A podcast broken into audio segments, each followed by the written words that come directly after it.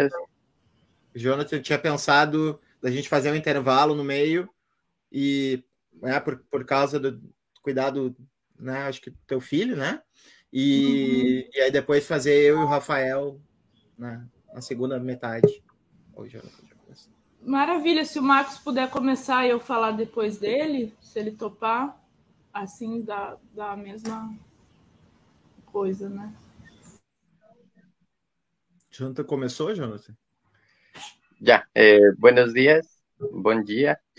Eh, hoy vamos a continuar con o encuentro de, de, construcciones y cosmopolíticas entre la Panamazonía.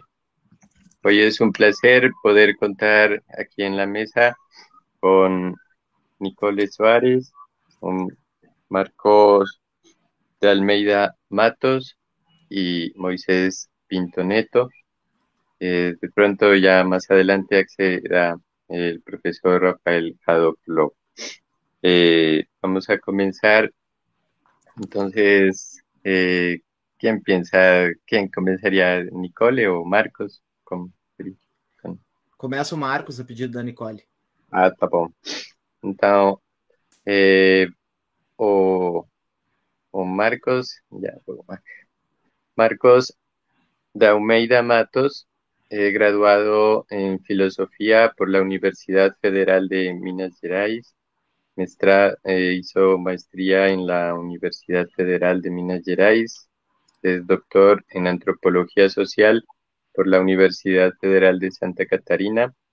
Actualmente es profesor adjunto de la Universidad Federal de Acre. Tiene experiencia en el área de antropología con énfasis en etnología indígena, actuando principalmente en los temas de teoría antropológica, etnología e historia en la Amazonía Occidental, organización y parentesco. Entre algunos de los textos publicados por el profesor Marcos se encuentran entre Sucurís e Queixadas, Transformações nos mitos pano de origen da ayahuasca, Brincar, Fazer parentes e outras saídas, a cosmopolítica dos animais. Marx Sauvagen, Política da Consideração. Passado e influencia nas terras baixas da América do Sul. Es un placer contar con su participación. Marcos. Ah, obrigado, Jonathan e Moisés, pelo, pelo convite. É, esses tempos têm sido bastante conturbados né, para todo mundo, especialmente para quem está em território brasileiro, né? É, mas eu vou e eu também tive um período razoavelmente longo em campo agora, é, na aldeia, na terra indígena Mamoadate, onde eu trabalho, e, e talvez por isso que eu vou fazer uma fala aqui que se ela soar um pouco confusa e que ultrapassar um pouquinho o tempo que foi, me foi dado também, eu conto com a compreensão aí de vocês, porque realmente tem sido um pouco difícil ter a tranquilidade necessária para preparar essas intervenções, né? Mas eu estou falando com vocês aqui desde o Acre, né, o estado do Acre. Eu moro próximo ao Rio Acre, né, é, dois quilômetros mais ou menos de distância da margem do Rio Acre, né. Eu vivo aqui desde 2007. Moro e pesquiso nessa região desde 2007, né. Desde que eu cheguei aqui na, na Amazônia, eu, como o Jonathan falou, eu fiz mestrado em filosofia na UFMG. Eu sou mineiro de Belo Horizonte mas me mudei para a Amazônia como um projeto pessoal, existencial, né, de querer sair do Sudeste das metrópoles é, grandes demais. E desde que eu cheguei aqui, é, eu sempre escuto promessas variadas de, de, de desenvolvimento e, e, e, progresso e etc. Mas são promessas que, no caso aqui, elas nunca decolam, né? e o, o, o verbo decolar é escolhido propositadamente, uma vez que essas promessas são sempre sobre isso, né? Sair do chão, cumprir um destino extraterreno, transcender os limites impostos pelo chão, né? A última, uma dessas últimas promessas apareceu com a inspiração do macabro Matopiba. Matopiba é um acrônimo para Maranhão, Tocantins, Piauí, Bahia, né, que, que nesse Brasil governado pelo agro, e apareceu aqui com o nome de Amacro, que é um acrônimo que seria a junção entre Amazonas, Acre e Rondônia, né? Recentemente, acho que o acrônimo começou a soar muito tecnocrático ou agressivo, eles batizaram isso com o eufemismo Zona de Desenvolvimento Sustentável do Abunã Madeira. Mas se você pega a leitura que norteia esses acordos entre empresas e governos, né, é, fica muito claro que o motor do projeto continua a ser os empreendimentos agropecuários. Mais do que isso, se você tem um olhar crítico para esses processos chamados de desenvolvimento regional aqui, fica claro também que é só mais uma face limpinha de um processo que inclui também a ocupação irregular e o desmatamento de terras públicas para o monocultivo e a criação extensiva de gado. Né? Só para não deixar muito abstrato, eu quero tentar compartilhar, não sei se eu vou conseguir aqui, eu vou tentar compartilhar com vocês é, um, um, um, um mapazinho. Moisés ou, ou Jonathan, por favor, me confirma se vocês estão vendo esse mapa que é justamente isso que eles estão chamando de ZDS Abuna Madeira. Vocês estão vendo o mapa? Sim. Né, aqui, é, nesse lado de cá, vocês veem a localização deles no território nacional, né? Se trata dessa região aqui do sudoeste da Amazônia. Se a gente pega o, o mapa de desmatamento, né, a síntese do PRODES do ano passado, são esses pontinhos pretos aqui, a gente vê que coincide, né? É uma área de intenso desmatamento que percorre esse arco aqui, né? se eu volto aqui para trás, vocês podem comparar aqui é, essa ZDS, essa zona de desenvolvimento Abuna Madeira, sobrepõe uma área de desmatamento intensivo aqui identificado pelo PRODES no ano passado, né? É, esse processo acelerado de expansão e desmatamento e degradação florestal faz com que periodicamente os jornais é, de todo o Brasil, esses jornais, jornalões, né? Globo, Folha de São Paulo, Estadão, esses jornais vira e mexe noticiam a descoberta do que se chama na imprensa de geoglifos nessa região aqui, né? O avanço da pecuária, da soja, do milho, da cana-de-açúcar nessa região do Acre tem pressionado a área onde estão a maioria desses, dessas estruturas conhecidas como geoglifos. É, e essas estruturas antes elas estavam embaixo da floresta, né? E elas passam a ser visíveis com a supressão da floresta, o desmatamento, a criação dos pastos, né? No começo desse mês de agora, de julho, os jornais noticiavam a descoberta de novo de novos geoglifos, dessa vez na margem esquerda do rio Rapirã, bem na fronteira com a Bolívia. Novamente, eu vou compartilhar para ter uma ideia do que são essas estruturas, para quem não, não, não, vê isso no jornal. É, o que se chama de geoglifos são essas estruturas aqui, ó.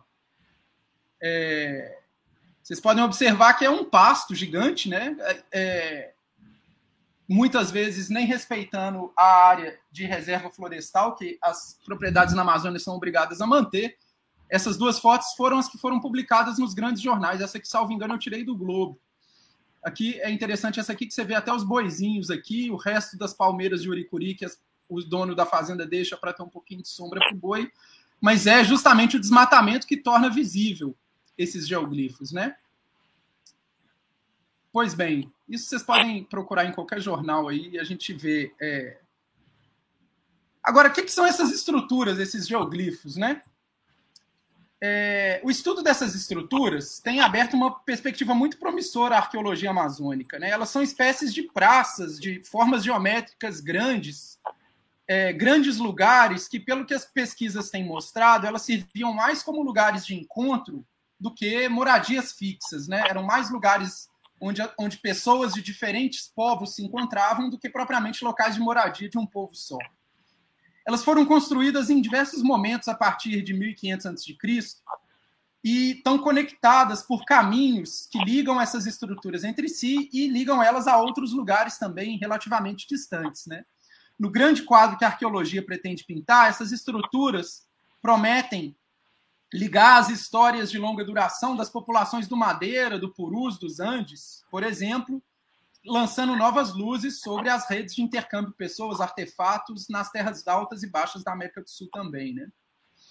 Os, os estudos arqueológicos estimam que pode ter existido de 1.000 a 1.500 vilarejos ligados por esses geoglifos, sendo que algumas áreas eles abrigavam uma população de ao menos dezenas de milhares de pessoas. Nessas áreas que hoje estão expostas no meio de grandes pastagens ou áreas de monocultivo extensivo de cana, milho e soja, haviam florestas antigamente, das quais essas estruturas faziam parte e que teriam, segundo a fitoarqueologia, pelo menos 6 mil anos há sinais do que se chama de manipulação antrópica de pelo menos 4 mil anos atrás. E manipulação antrópica é o que? A alteração da paisagem para favorecer plantas importantes para esses coletivos indígenas né, que aqui viviam. Eu vou citar um estudo da Jennifer Watling, que tem o um nome é, significativo de impacto dos construtores pré-colombianos dos geoglifos sobre as florestas amazônicas. Nesse estudo, ela diz o seguinte: nosso estudo oferece evidências empíricas e paleoecológicas para a importância das práticas de manejo da floresta nos interflúvios pré-colombianos. A proliferação de palmeiras e outras espécies úteis através da escala temporal de milênios sugere uma longa história de manipulação da floresta, desde antes mesmo que os geoglifos fossem construídos, o que é consistente com o argumento segundo o qual acúmulos ao longo do tempo de perturbações de pequena escala pode alterar fundamentalmente a composição das espécies.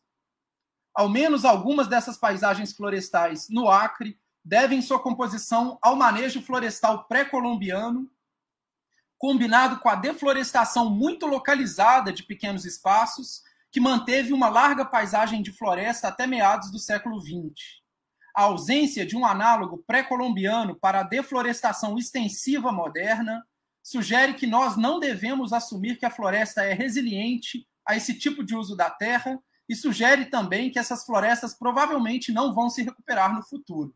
Fecha a citação. Sublinho, né? Eu sublinho.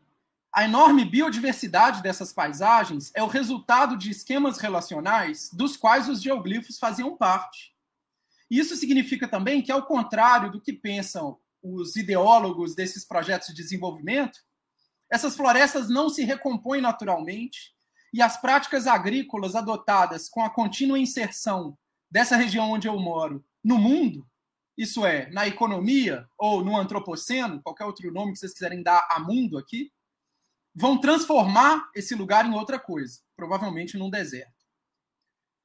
Não passa despercebido e eu pergunto, não passa despercebido esse paradoxo, né? Eu pergunto se ele tem um sabor derridiano, né? Que é, é justamente a supressão das condições que tornam possíveis a existência dessas estruturas que as tornam visíveis para nós. Né? O aparecimento dessas estruturas como fenômeno só se dá a partir do desaparecimento das condições de sua gênese, que é a floresta. Né? É, Antes de falar um pouco sobre isso que eu chamei de esquemas relacionais, aos quais eu me referi, e que vamos nos colocar diretamente no problema do cosmopolitismo, eu gostaria de fazer aqui uma observação sobre a história de colonização do espaço, um pouco para pensar também a história dessa região onde eu estou e os movimentos sociais dos quais a gente faz parte. Né? Os primeiros geoglifos foram encontrados justamente no início do desmatamento extensivo na região. O primeiro parece que foi em 1977, né? Que era quando vigorava no Brasil uma das, das fases mais terríveis do terror da ditadura militar, né? 77.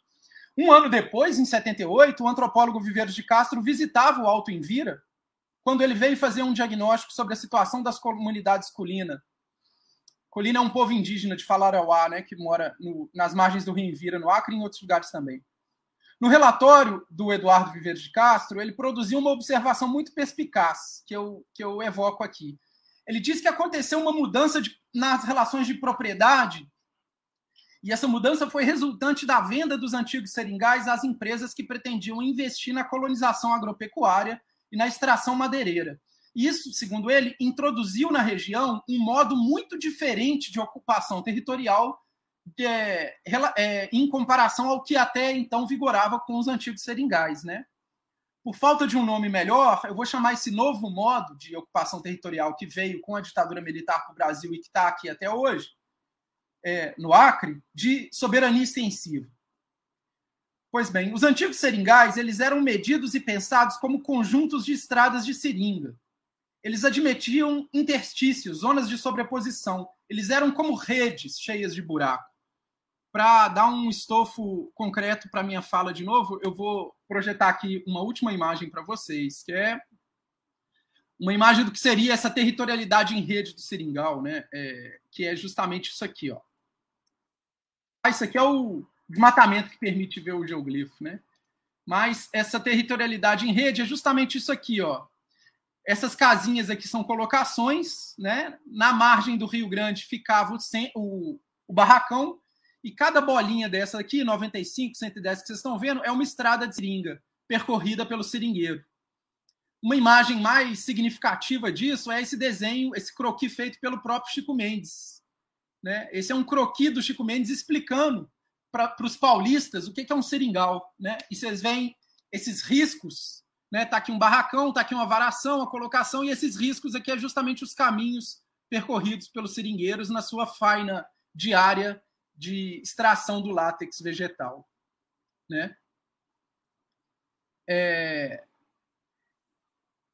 Pois bem, no, no lugar dessa, dessa, dessas formas de, de ocupação em rede, né, você tem uma soberania extensiva, que é o tracejado geométrico de um espaço plenamente coincidente consigo mesmo e de, de propriedade unívoca de um CNPJ ou de um CPF. Né? Se a gente quiser colocar um marco histórico para esse processo, a gente pode citar, por exemplo, dezembro de 1966, quando o governo, então nas mãos de Castelo Branco, passava a incentivar mais concretamente o povoamento do Deserto Verde, a expressão é do Golbery, é, através da Operação Amazônia e da criação da Superintendência de Desenvolvimento da Amazônia, Sudã. Esse povoamento era traduzido nos documentos do Exército como imperativo de segurança nacional. Né? Hoje em dia a gente está ouvindo essa conversa macabra todos os dias de novo. Né?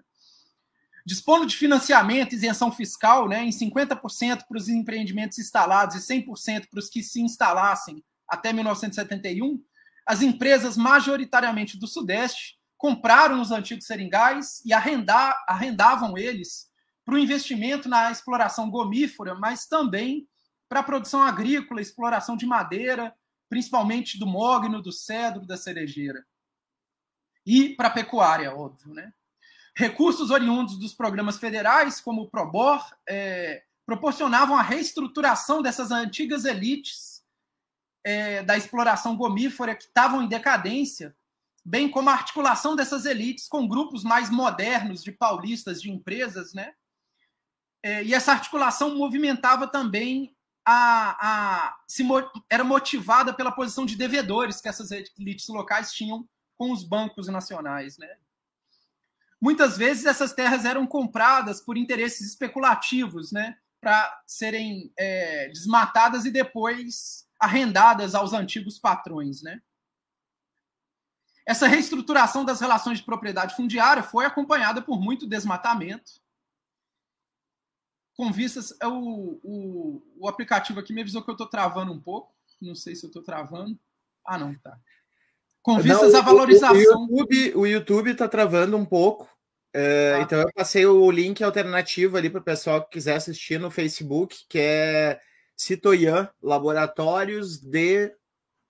Uh, aí vocês botam isso aí vai aparecer lá, tá ali o link. As tá Big tá Tech obrigado, nos sabotando, Mar Marcos. Não, mas obrigado aí pelo aviso. Pois bem, esse novo regime que vai se instalar a partir da década de 70, né, ele vai delimitando faixas crescentes de terra. O espaço delimitado por um perímetro pensado dessa forma não permite buracos, interstícios, né? Tudo que está dentro dos limites da propriedade é de um patrão, de uma empresa.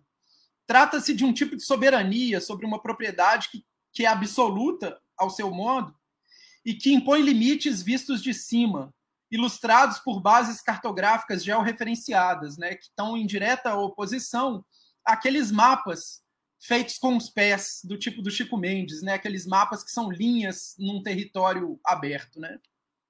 Esse processo, é claro, ele catalisou conflitos de tamanho variável.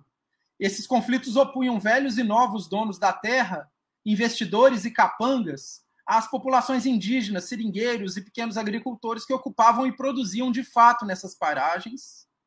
e que estavam ainda vinculados de forma variável ao sistema de crédito e dívida que organizava até então a produção dos seringais.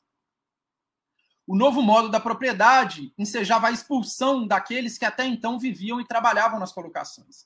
Essa nova invasão violenta e destrutiva de territórios existenciais de seringueiros e indígenas provocou como resposta a articulação conhecida como Aliança dos Povos da Floresta. Um de seus principais articuladores foi justamente o Chico Mendes, que em 87 explicava. Eu, eu cito o Chico Mendes. No primeiro encontro nacional de seringueiros, que contou com observadores nacionais e estrangeiros, começou a crescer essa consciência da aliança. Esse encontro determinou que, a partir daquele momento, seria realizada uma, uma campanha no sentido de tentar uma aliança com os índios. Já que as lutas eram iguais e que muita coisa que aprendemos, os nossos costumes na mata, diz o Chico Mendes, são costumes dos índios. Tínhamos uma herança de índio, diz o Chico Mendes. A aliança eu, eu, eu retomo. A aliança, como toda aliança, no sentido antropológico, filosófico, tem uma dinâmica de influência cruzada, né? de, de contaminação. É... Vamos ver um, o depoimento de outro membro notório da Aliança dos Povos da Floresta, o xamã Davi Copenaua. O, o Davi Copenaua, no livro que ele escreveu com Bruce Albert, ele diz o seguinte: Minhas ideias sobre a floresta continuaram caminhando, até eu ouvir, bem mais tarde, as palavras de Chico Mendes. Foi assim que eu aprendi a conhecer as palavras dos brancos sobre o que eles chamam de natureza. Meu pensamento se tornou mais claro e mais elevado. Meu pensamento se ampliou. Eu entendi então que não bastava proteger apenas o lugarzinho que eu vivia, diz o Davi Copenal. Eu não sei vocês, mas esse depoimento do Davi, interlocução com Chico Mendes, me lembra uma das definições que o Deleuze dá de esquerda no abecedário. Né? Lá o Deleuze fala que a esquerda é uma questão de percepção, parte-se do horizonte e não de si próprio. Não ser de esquerda, ao contrário, diz o Deleuze, é começar por si e, na medida em que se é privilegiado, em que se vive em um país rico, costuma-se pensar como fazer para que essa situação perdure. Sabe-se que há perigos, que isso não vai durar, que é muita loucura. Como fazer para que dure a minha situação de privilégio? As pessoas pensam, ah, os chineses estão longe, mas como que eu vou fazer com que a Europa dure ainda mais? Né? Essa é a colocação do Deleuze. É interessante pensar no termo herança lá do Chico Mendes. Né? O Chico Mendes disse: Nossos costumes na mata são costumes dos índios. Tinha uma. Tínhamos uma herança de índio. Né? Ele, não advoga... ele não se advoga um herdeiro do iluminismo ou da, da esquerda europeia, ele, ele advoga uma herança de índio. Né? É, me parece muito mais produtivo pensar essa herança, não no sentido óbvio, como aquilo que se torna próprio de alguém, um costume que, uma vez apropriado, se torna parte da identidade do seringueiro? Porque isso seria pensar a herança pela ótica da propriedade, pela ótica da soberania extensiva. Na verdade, já que a gente está no meio de derridianos, a gente pode justamente lembrar que o Derrida pensou muito a herança, o tema da herança, né? A herança como uma heterogeneidade radical, né?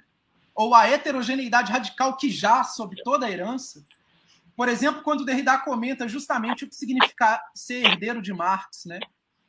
Lá ele diz que tal heterogeneidade radical compõe uma diferença que não, sem oposição, diz ele. Um disparate, uma justa posição sem dialética. Uma herança não se junta, ela não é jamais una consigo mesma.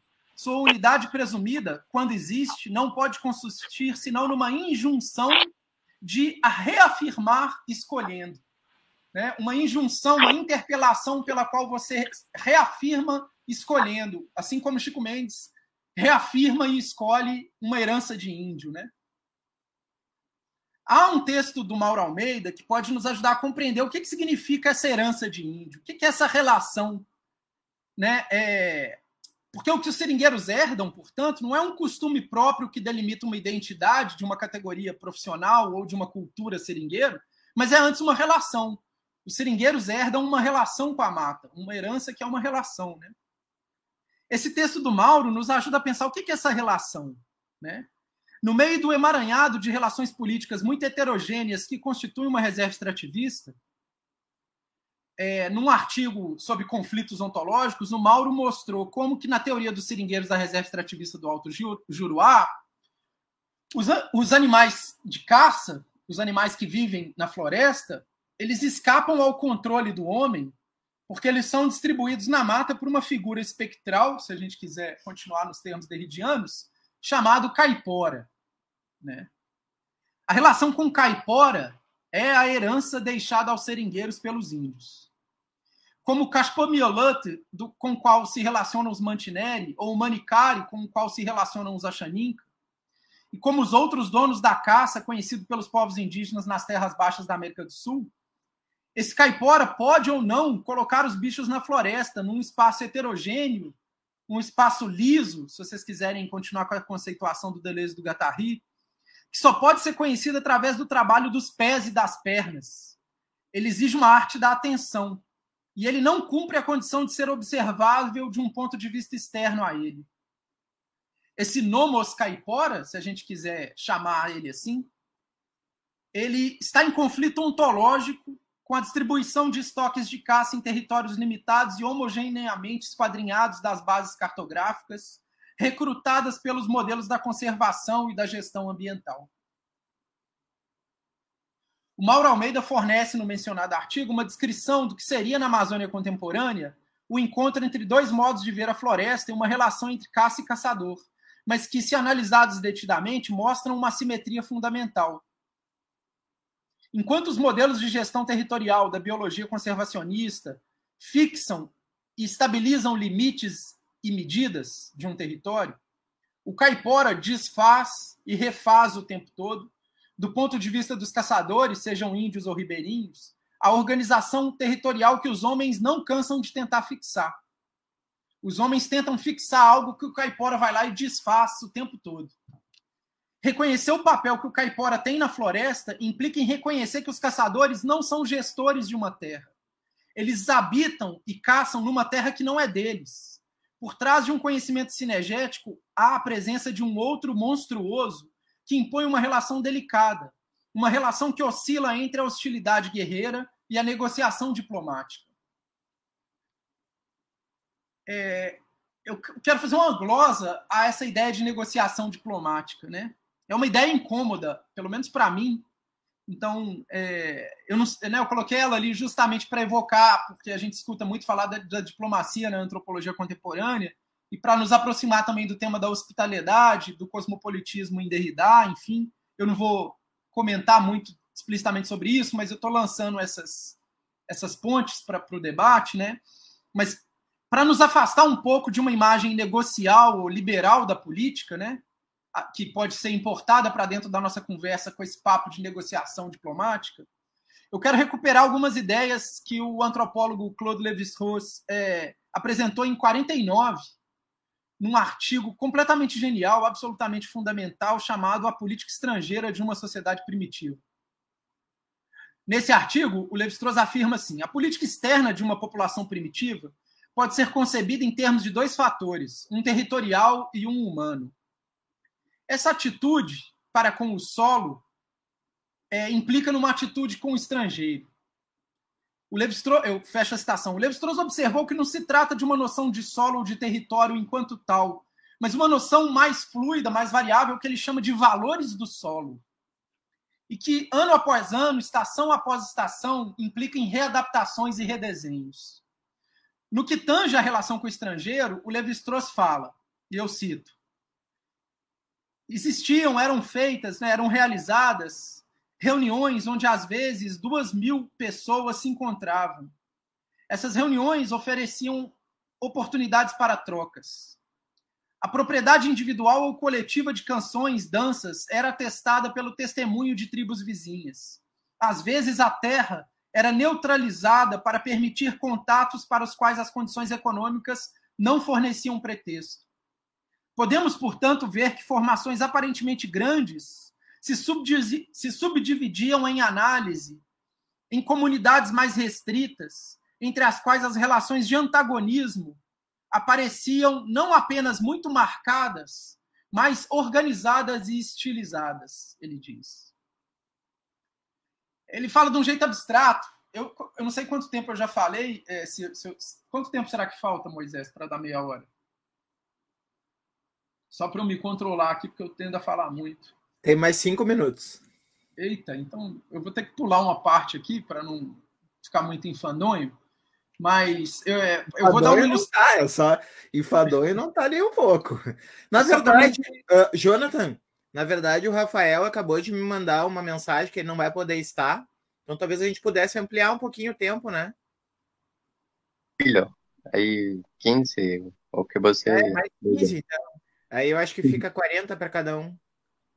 Tá, eu não, tá, eu vou tentar não tomar isso tudo também, que não é delicado da minha parte. Eu peço desculpa de antemão. É, é fruto daquela confusão na qual nossas vidas estão. Mas nós passamos Enfim. de 3 para 4, de 4 para 3, então abre um pouquinho mais de tempo para a gente falar mesmo. Tá, obrigado, Moisés. É... Mas eu queria dar uma ilustração concreta dessa figuração tão abstrata do Levi-Strauss, né? Eu podia dar uma, um exemplo sobre o Icacle, por exemplo, que era uma festa que meus amigos Mantineri faziam no Alto Rio Iaco, mas dados os trágicos acontecimentos de um mês atrás, e como um gesto também de homenagem às pessoas e àquele lugar daquela tragédia, eu vou recorrer a uma descrição muito bem feita de uma outra festa que é realizada pelo povo Matsés no Vale do Javari. A Beatriz Matos, que é uma antropóloga é, muito corajosa, e fica aqui essa homenagem a ela também, é, que trabalhou muitos anos com o povo Matsés na terra indígena do Vale do Javari. Ela registrou no seu caderno de campo um mito Matsé sobre a diferenciação das espécies. Ela diz assim: o mito conta, né? Cada povo escolheu o que ia ser. Convidou todo mundo para a festa Macunhaqué.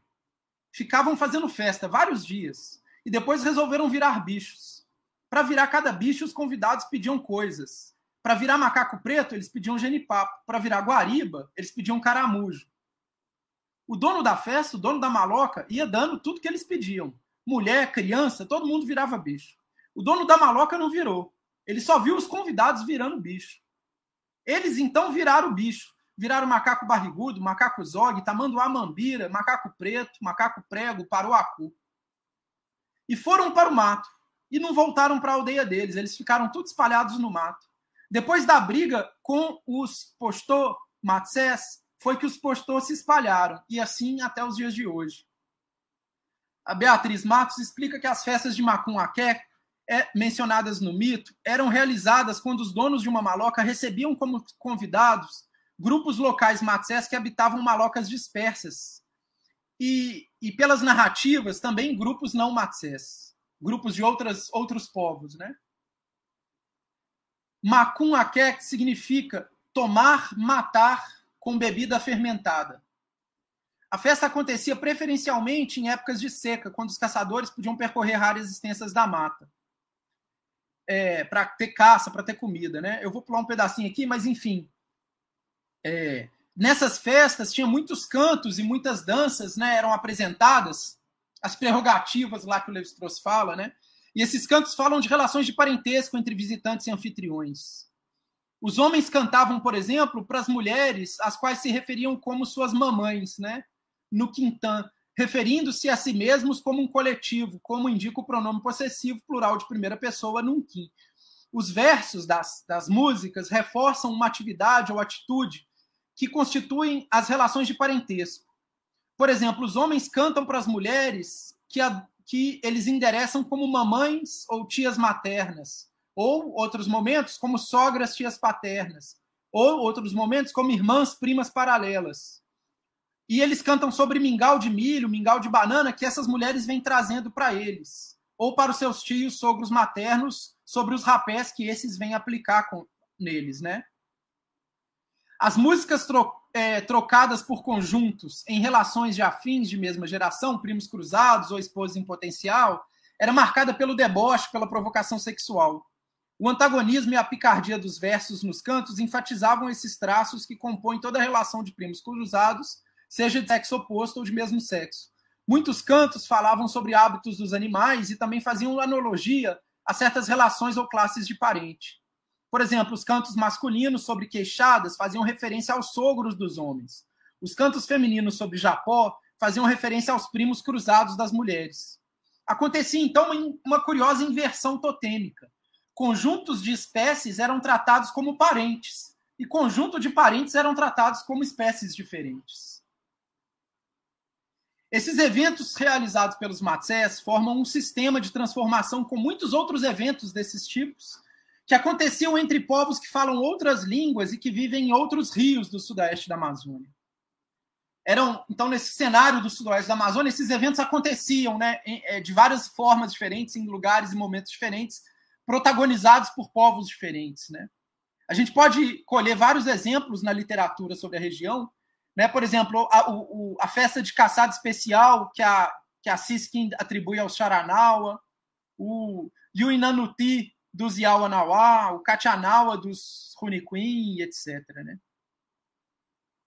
Esses eventos, então, eles eram momentos chaves nos quais os habitantes de uma maloca se colocavam cerimonialmente como grupos distintos diante de outras pessoas, assumindo alternadamente funções de anfitrião, oferecedor de comida e caissuma, ou visitantes caçadores. Eles se subjetivavam como conjuntos nomeados por etnônimos. Né? Mais do que encontro de conjuntos previamente definidos, a festa redesenhava limites, de, é, definindo conjuntos, e através de trocas de prerrogativas, é, também colocava um fomento aí às relações pessoais. É, pois bem, eu sugiro que esses eventos, então, são esquematismos filosófico-concretos e festivos disso que eu proponho pensar como um cosmopolitismo amazônico, que na verdade seria melhor nomeado cosmopolemismo. Né? Por que cosmopolemismo? Porque ele se configura através de dispositivos de guerra e de festa, que acontecem com conjuntos de pessoas no sudoeste da Amazônia, para que eles se coloquem diante de relações com outros povos. E outros povos são outras gentes, outros bichos, outras plantas. Esses rituais ou encontros, que eu sugiro pensar como correlatos sociológicos daquelas formas arquitetônicas dos geoglifos, que eu mencionava que eram lugares de encontro, né? articulam forma, formas múltiplas, e cada um ao seu modo, diferenças em cascata. Humanos diante de não humanos, animais e espíritos, plantas cultivadas e plantas espíritos, anfitriões estrangeiros, homens e mulheres operando dinâmicas de troca conflituosa, guerra e comércio, esses rituais são dispositivos cosmopolêmicos, composições de cosmos pela articulação não espontânea, isso é fundamental, pela articulação não espontânea e agonística da diferença. Neles não se pressupõe que as relações dependam da comunalidade, da domesticação. São articulações arriscadas e perigosas pela diferença na diferença. Essas articulações arriscadas e perigosas incluíam o que os arqueólogos por vezes chamam, um pouco desajeitadamente, de manejo da floresta ou manipulação antrópica. Afinal, devemos perguntar: serão mesmo os casos de manejo empreendido pelo antropós? Manipulação antrópica, né?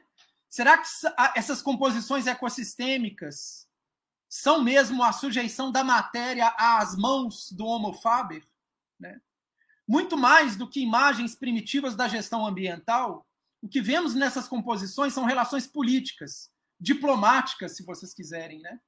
artes do cuidado. E eu estou indo para o final aqui. A incompatibilidade entre a gestão ambiental e a atenção, o perigo, a prontidão, a, a, a percepção foi aludida no manifesto anarquista aos nossos amigos do Comitê Invisível, mas eu vou citar uma formulação aqui da filósofa belga Isabelle Stangers, que nos ajuda a pensar o que é essa arte da atenção. Ela diz: se há arte, é por ser importante aprender a cultivar o cuidado. Cultivar no sentido em que ele não diz respeito aqui ao que se define a priori como digno de cuidado, mas que ele me obriga a imaginar, sondar, atentar para as consequências que estabelecem conexões entre o que estamos acostumados a considerar separadamente. É preciso atentar para as consequências, justamente porque, no dizer de Stangers, não podemos nos pensar detentores do significado daquilo que sabemos. Os seringueiros compreenderam isso quando se relacionaram com Caipora, pois é ele o dono das caças. É...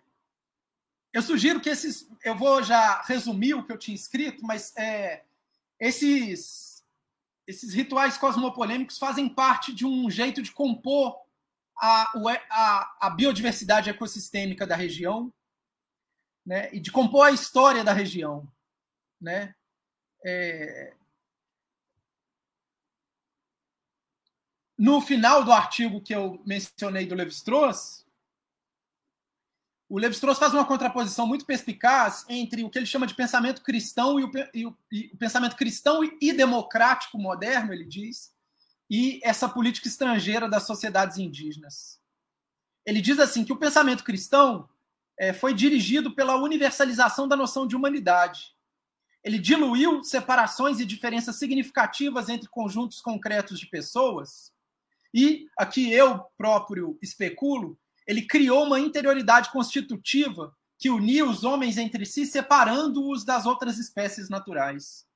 A política estrangeira indígena, pelo contrário, preservou a possibilidade de se pensar uma humanidade como conjunto concreto entre o qual se estabelece um equilíbrio constante entre competição e agressão, como mecanismos preparados de antemão para amortecer as variações extremas que podem ocorrer em, ambas as direções. Esse equilíbrio instável entre competição e agressão, que eu gostaria de colocar aqui para pensar também o tema da hospitalidade e, da, do, da, e da, do cosmopolitismo. Né? Esse equilíbrio que nós, brancos, restringimos às relações esportivas, diz o Levi-Strauss. O Levi-Strauss é interessante que ele fala assim, a gente faz isso nas Olimpíadas, né? e nos campeonatos de futebol, né? esse equilíbrio entre a agressão e a competição. Né?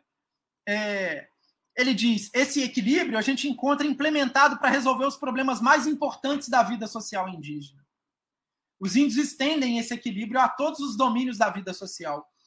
Esses problemas, a gente pode dizer, quais problemas? Os problemas da relação com as plantas, com os bichos, com os espíritos, com os outros povos, com a paisagem, com a atmosfera e com o clima, inclusive. Né? E eu vou encerrar aqui pedindo desculpa pela extensão e, e, e fico à disposição para o debate para continuar. Obrigado, Moisés, Jonathan Nicole, pela paciência. Muito obrigado, Marcos, pela sua fala. Ao final, vamos a, a o, o conversatório. Agora vamos a pasar para Nicole Suárez Pinto. Eh, eh, es profesora del Departamento de Ciencias Sociales y de la posgraduación de Ciencias Sociales de la Universidad Federal do Espíritu Santo. Doctora en Antropología Social de la Universidad de Brasilia, comunicadora social de la Universidad Federal de Paraná ha tenido varias estancias postdoctorales en el Museo Nacional de Río de Janeiro.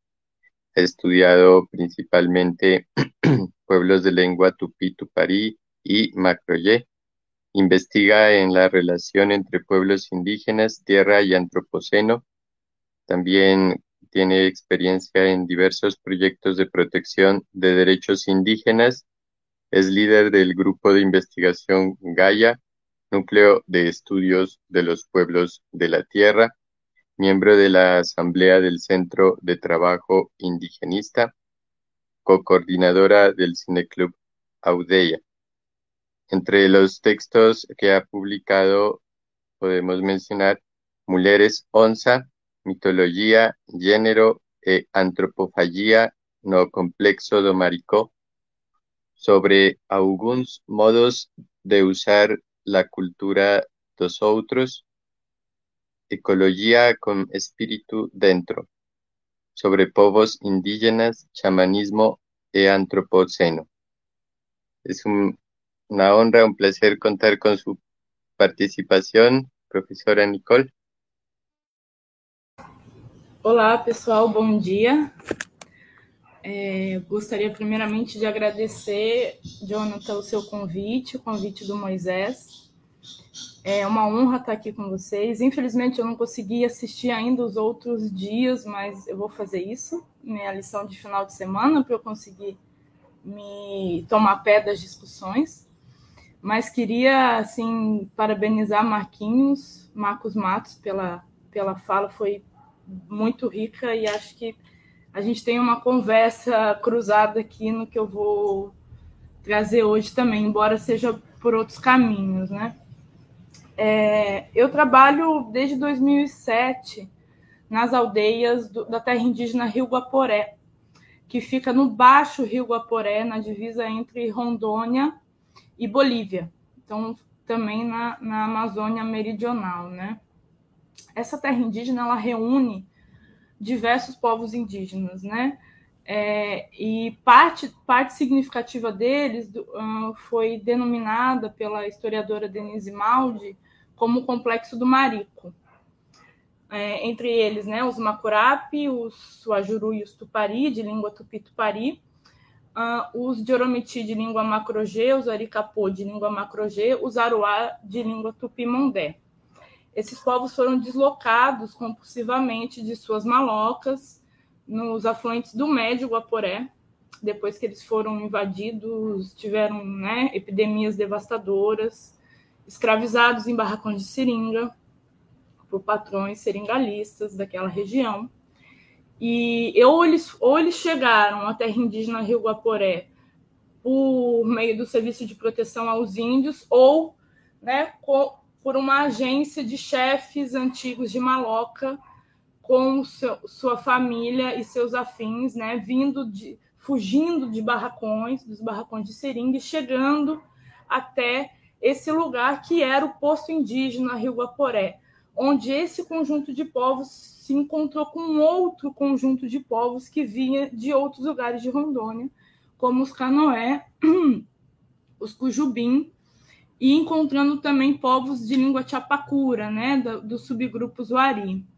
Então, é um lugar multiétnico e plurilingüe, né, da onde eu vou falar a respeito, né, do qual eu vou falar a respeito hoje.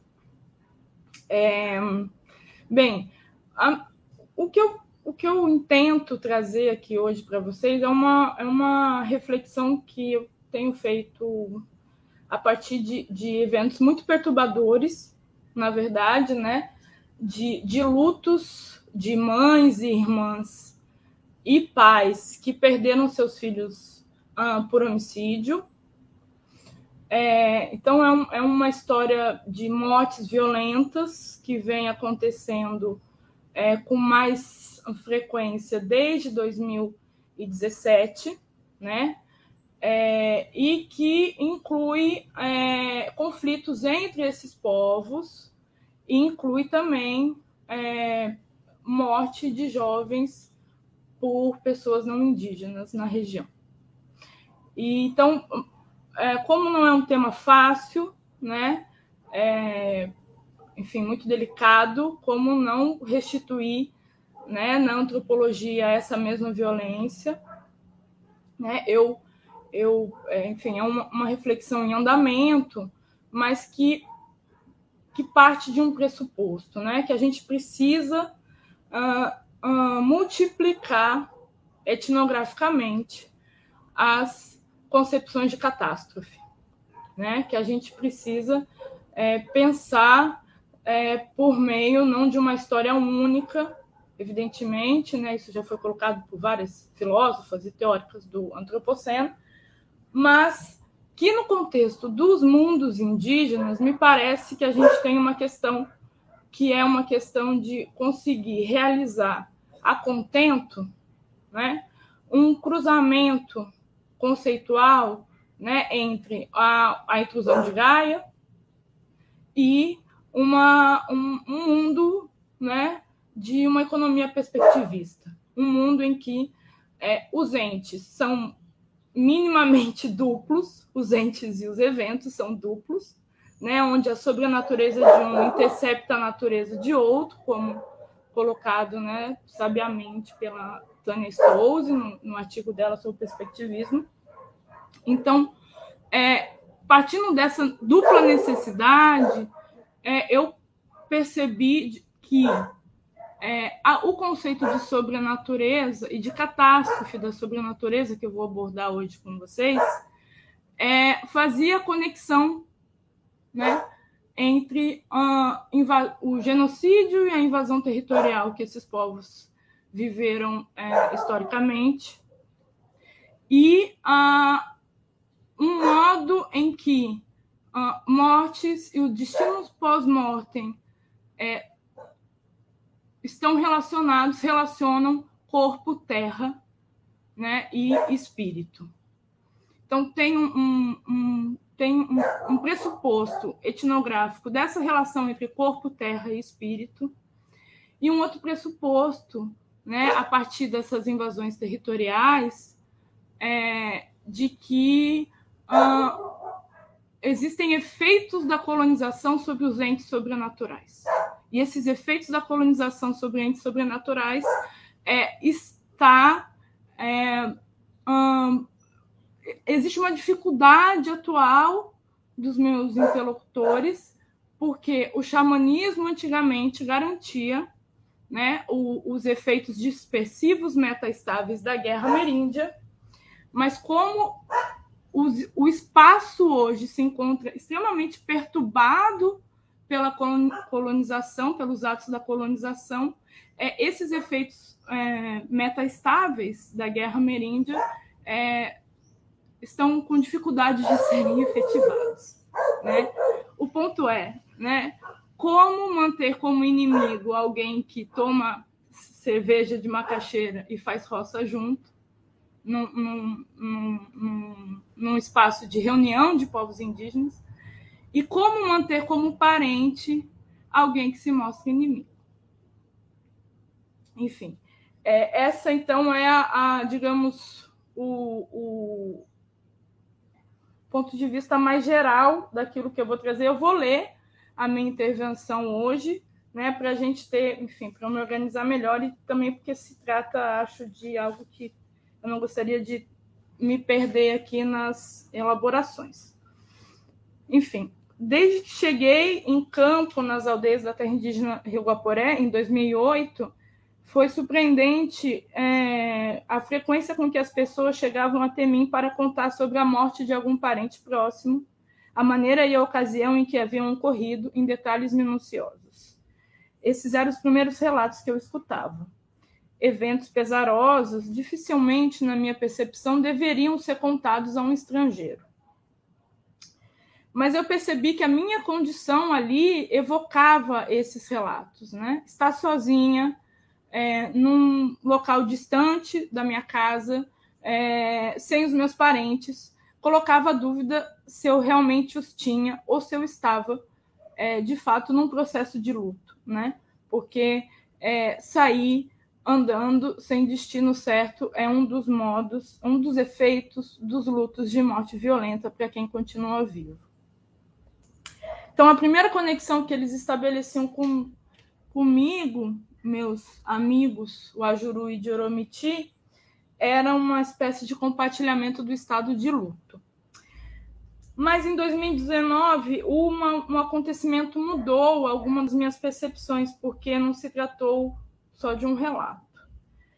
Uh, uma amiga indígena, depois de meses transitando pela burocracia dos brancos na cidade mais próxima, ela esperou pacientemente para conduzir eu, meu marido e o cacique de uma outra aldeia no percurso realizado por seu filho no dia de sua morte. Recriou conosco passo a passo tudo o que havia acontecido e depois de uma tensa aparição na casa dos parentes envolvidos, é, ela nos levou até o barranco onde o filho dela tinha caído morto eu não consegui manter aquela situação por muito tempo e pedi para que a gente fosse embora. Né? E ela saiu tomando o rumo da casa dela, chorando o seu filho na sua própria língua, né? como se diz em português sobre a cantilena indígena ofertada aos parentes nos ritos funerários eu não entendia o que estava acontecendo e o estado de perturbação que eu fui levada muito tempo depois me levou a perceber que na ocasião eu já sabia que essa cantilena não é ofertada aos parentes que morrem de morte violenta. Porque, em decorrência da sua transformação monstruosa, os procedimentos do luto inclui o imperativo de não lhe render esse tipo de rito. Né? Essa aparente contradição desse momento me parece que fornece algumas lições sobre o tratamento da morte e a continuidade da vida entre esses povos. Né? E essa minha amiga, tempos depois, a gente veio conversando, eu falei para ela da minha. É, que eu estava escrevendo sobre aquele momento, que eu estava pensando sobre aquele momento, e a gente foi conversando, né? Eu mandei o texto várias vezes para ela, e ela resumiu as dificuldades enfrentadas atualmente pelo seu coletivo de parentes. Ela diz que o primeiro a primeira dificuldade é a reunião realizada pelo Serviço de Proteção ao Índio. Acho que tem alguém com o. Ah, desculpe, sou eu. Ah, Agora que eu vi. Eu voltei para. Ah, tudo. É, ela falou né, que, na sua percepção, os conflitos ocorrem porque o SPI reuniu né, muita gente décadas atrás. Então, eles não têm mais a sua terra própria. É, e aí eu lembro aqui essa, que essa noção de terra ela precisa ser tomada com algum cuidado, né? Segundo uh, esses povos, tudo que existe no mundo tem um dono, um dono espírito. E o desiderato disso é que tudo tem um lugar, tudo tem um dono, então tudo tem um lugar. Né? E, e essa ideia de que tudo tem um lugar, eu acho que uh, todos os seres têm um lugar, porque eles têm um dono que os cuida e os mantém junto, juntos, né? É, se a gente pode pensar a partir do perspectivismo ameríndio que a humanidade é a forma geral do sujeito, o, esses povos especificam isso, né, etnograficamente, essa, essa formulação etnograficamente, dizendo que o modo de habitação e vida é, conta nessa forma geral do sujeito. E, e, se o mundo é o espaço abstrato de divergência entre espécies enquanto pontos de vista, né, a gente deveria então tomar essa terra, como, não, como essa terra própria em que ela está se referindo, como um conjunto não totalizável de lugares realizados por seus donos, né? Um conjunto não totalizável porque eles mantêm uma relação diferencial entre si. É, o que é uma uh, uma montanha é uma maloca do ponto de vista das pessoas que ali moram, né? Um conjunto de árvores tem os seus caminhos entre malocas do ponto de vista desses povos espíritos que ali estão e etc. Né? É, o segundo aspecto, ela dizia para mim, né, das dificuldades, diz respeito à falta de pajés poderosos de antigamente. Os pajés sugadores, característicos desses povos, né, que sugam as doenças dos corpos adoentados, enquanto oniricamente resgatam suas almas e cospem as pedras, é, cospem essas doenças em formas de pedra, né? É, pajés que em 2008, quando eu cheguei lá, é, ainda estavam vivos, a maioria, é, parte deles que vieram das malocas, né, grandes pajés, hoje todos eles são falecidos. É, e ela diz: esses pajés curavam as comidas e a, e a cerveja de macaxeira depois das mortes. É, as comidas que o espírito mal do matado vem comer e beber para que as pessoas não adoeçam ou se tornem violentas no momento pós-homicídio. A falta desses especialistas xamânicos tem como consequência, segundo ela me disse, o avanço da violência igual do branco. Então, um xamanismo a todo vapor era o que garantia, do ponto de vista desses povos, a esses efeitos metaestáveis é, da guerra ameríndia. Né? E, além disso, o fato de que esses povos não têm mais o seu próprio lugar coloca-nos a questão dessa, dessa meta-estabilidade é, a partir do momento em que ela foi teorizada pelo Clastres, é, dizendo respeito, né, sendo dependente de um dispositivo de conjunto que divide né, os outros povos entre aliados e inimigos e divide a partir dos seus próprios territórios. Né? O Bruce Albert retoma um pouco essa, essa definição e insere o xamanismo né, enquanto uma guerra anímica no complexo guerreiro Yanomami, mas ela também é dependente, a, a, a teorização do Bruce Albert também é dependente da concentrização do espaço ameríndio, do modo em que você consegue minimamente diferenciar aliados e inimigos a partir da distância espacial. Né? Então, a minha questão é, é, como falar de guerra e terra né, e de luto em espaços perturbados pela acumulação e exploração capitalista. É, e, e eu acho que a complexidade inerente aos eventos de morte né, é, inclui tanto os diversos tipos de espírito, como essa história de invasão e esbulho territorial. É, o meu ponto é que a história catastrófica de relação com os não indígenas é ela mesma inserida em uma série de invenções indígenas, como é o canto da minha amiga. Eu tomo esse canto como uma invenção, né, e no sentido criativo, no sentido wagneriano do, do Roy Wagner, né, uma invenção dela para permanecer viva frente ao estado atual de coisas. É, o, modo como, o modo como realizam o luto em espaços perturbados ajuda-nos a multiplicar as razões por meio das quais podemos pensar junto a esses povos a catástrofe em curso.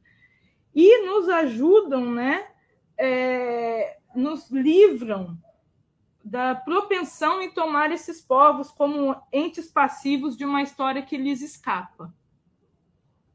Né? É, a história, do ponto de vista indígena, é toda uma outra coisa nesse sentido. Uh, se a gente for então olhar, mas Moisés, quanto tempo eu tenho? Quanto tempo eu já falei? Acho que tu falou uns 15 minutos. Até ah, agora olhando assim tão de perto, pode ficar tranquilo. Tá, ok, é porque eu não quero também me estender muito. É... Embora dependente de todo tipo de do tipo de morte, do tipo de parente, é, o fato é que os cuidados que toda morte requer indica uma espécie de continuidade entre vivos e mortos, entre lugares e espíritos, que precisa ser interrompida ou controlada. Morrer nessas paragens do Rio Guaporé é, sobretudo, se afastar. Né? Nunca se diz que alguém morreu, diz que alguém foi embora. É, encontrei a relação entre distanciamento e morte encapsulada numa curiosa frase de um interlocutor sobre um parente morto. Depois que ele abro aspas, depois que ele morreu, a gente se afastou. Fecho aspas. Morrer é andar e seguir por um caminho, o caminho do espírito, que segue para o céu, por onde vão aqueles que morrem por doença, isto é, por efeito de outros espíritos, né? Quando estes inserem flechas ou dados venenosos no corpo que por isso se torna adoentado. Uh, se você não tem um pajé para chupar esses dados venenosos ou algum parente especialista em remédios do mato, é muito difícil que você consiga se livrar desse ataque de espírito. É, as pessoas que são atacadas na mata por uma onça ou por um espírito dono de árvore, ou por aqueles que morrem afogados ou picados de cobra, vão para um novo grupo local, vão para o grupo local desse novo cônjuge, porque morrer é casar-se em outro lugar. Né? Casamento e morte estão numa mesma família semântica. É, os donos desses lugares, os donos de caça, os donos de peixe, os donos das grandes árvores, têm grande importância, porque a relação que se estabelece com esses sujeitos é definitivo para a vida e morte dos humanos. Eu acho que também tem uma questão de hospitalidade, né, como o Marcos estava é, sublinhando. E a questão não é nunca se a gente pode pontuar no mapa os lugares desses donos e biziar. A questão é sempre como ocorre esse acontecimento, o encontro, que relação se estabelece nesse encontro. Né? Eu acho que seria é, de pouca valia pedir para alguém desenhar onde estão os lugares dos espíritos donos exatamente. porque no bom encontro não há reação desses espíritos donos. Ou melhor, a abundância de caça, de peixes, de frutos do mato e da roça é o próprio índice dessa boa relação. Pois, idealmente, esses espíritos devem ser visitados pelos pajés, que negociam né, a caça, o peixe e os frutos. No mau encontro, algo sucedeu que mereça ser comentado. Alguém se envolveu demais com determinada caça, matou demais, se expôs demais, sem pedir licença, isto é, não atendeu aos protocolos desses outros donos de maloca, né, desses espíritos donos de maloca. Hum, esses são mais, essa mais ou menos assim, né, dois dos destinos possíveis pós-morte, né, o céu e esses outros lugares desses espíritos. Ainda que para mim o céu seja, é, a minha impressão é que o céu seja reservado aos pajés e suas, é, e suas esposas. É, mas o destino dos mortos que foram mortos violentamente é diferente, né? Eles não seguem pelo, por nenhum desses, eles não seguem pelo caminho do céu, eles não vão morar com o espírito dono, eles se transformam, a, a metamorfose de, completamente descontrolada é sua característica. É, eles já não têm conhecimento, eles não são tomados enquanto pessoa. É, perdem sua capacidade reflexiva, né? São monstruosos, canibais errantes, não possuem um local para si. Aí tá, esses não possuem um local eles não têm um dono, eles não possuem um local. Não sei se a gente poderia dizer que eles são uma linha de fuga a esse sistema, né? É, ou se eles são exatamente é, o contrário de uma linha de fuga. Esses atacam os humanos sem qualquer motivo aparente e contra eles só se pode guerrear animicamente. Eles são o oposto da socialidade dos donos, dos espíritos donos. E essas características implicam o luto especial das famílias que tiveram os seus é, filhos, né, os seus parentes mortos num conflito. Porque em todo tipo de luto você precisa, de alguma maneira, é, deixar de fazer uma, as, as festas na sua casa por um bom tempo, então as mães sempre doam os seus pilões de xixa, os, todos os seus instrumentos de produção de bebida fermentada, porque a xixa atrai esses mortos. Né? Quando alguém tem um parente morto dessa maneira, elas, as pessoas se tornam quase loucas. Elas saem andando por aí, sem comer, sem dormir, e não reconhecem mais os seus próprios parentes. Elas se assemelham ao morto é, e são comidas, o seu espírito é comido por esses mortos, né? Que são, em língua de Oromiti, chamados de hipopsirri. O sangue do morto se espalha pela aldeia e vira todos os tipos de bicho e entra no corpo das pessoas, né? Se você não tem um pajé para juntar esse sangue no seu próprio corpo e uh, fazer essa limpeza né, dos lugares, é, os lugares se tornam tóxicos. Então, o que a gente tem hoje é uma potência tóxica dos lugares, né? Porque você não tem uma toxicidade anímica desse, desses lugares que compõem esse conjunto não totalizável que eu estou chamando de terra, né? Esse conjunto de lugares não totalizável você tem uma potência anímica tóxica em que as pessoas precisam muitas vezes se mudar para a cidade para que elas não sejam atacadas, né, pelos seus parentes, porque a gramática do parentesco ela ela modela a topologia.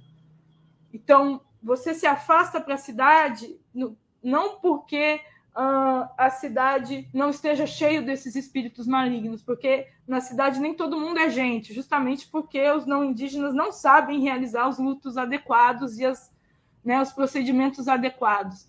Mas o ponto é que a, você, a, os corpos estão submetidos aos efeitos né, de eventos relacional, relacionalmente. E é um pouco sobre isso agora que eu vou, que eu vou falar quando é, a gente pode repensar, então, esse choro da minha amiga a partir dessa ideia de catástrofe da sobrenatureza. Bom, dirigindo-se à potência catastrófica do povo cosmopolita, que rege uma paz policial, Marco Valentim afirma que ela se faz, se fez sempre, evidente do ponto de vista de outrem. É, o filósofo cunha a expressão sobre a natureza da catástrofe, cuja referência é a dinâmica ontológica dos mundos indígenas em sua leitura da potência destrutiva do Ocidente. No sentido precisado pelo autor, sobre a natureza é, eu abro aspas, a experiência da própria divergência e potencial de transformação entre os mundos, a experiência política de um equívoco ontológico. Fecho aspas. O ponto do autor é como a filosofia deve situar-se no plano cósmico de divergência entre povos diferentemente humanos. Quando eu perguntei a um respeitado professor de Oromiti o que ele pensava da crise ambiental em curso, ele me disse prever o fim do mundo não com um incêndio ou com um dilúvio, mas sob ações de raios cada vez mais frequentes e mortais. O mundo vai acabar com um raio bem forte. Só que não temos mais pajés para controlar. Agora não tem mais pajé para fazer isso.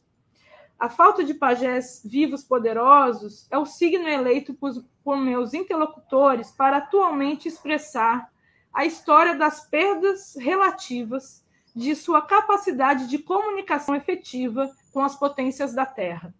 Os pajés, esses seres transespecíficos, né, é, se comunicam com essas potências. E o que os meus interlocutores estão hum, me, me, me indicando é que há uma perda relativa né, da sua própria capacidade de realizar isso. E essa perda é fruto dessa história da colonização. Mas, ao indicar isso, eles também tomam responsabilidade sobre os rumos de sua própria história. Isso que eu, eu gostaria de pontuar também. Né? A possibilidade do fim do mundo se dá por assimetria disposta entre povos da terra e povos do céu, ou povos humanos ou extra-humanos. É com o extra-humano que está a palavra, a potência. Né? Hipótese primordialmente ecológica.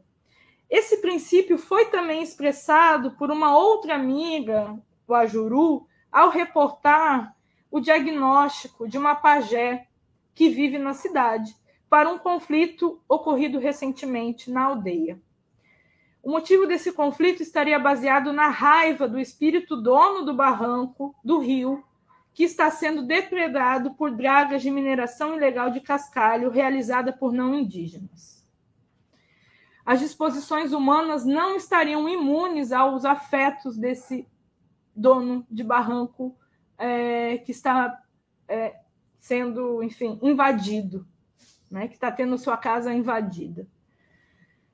É, eu estou convencida que, para costurar a descrição das mortes violentas com os perigos ou assimetrias entre povos humanos e extra-humanos, a gente precisaria bloquear os efeitos que uma certa objetividade da ciência pode produzir.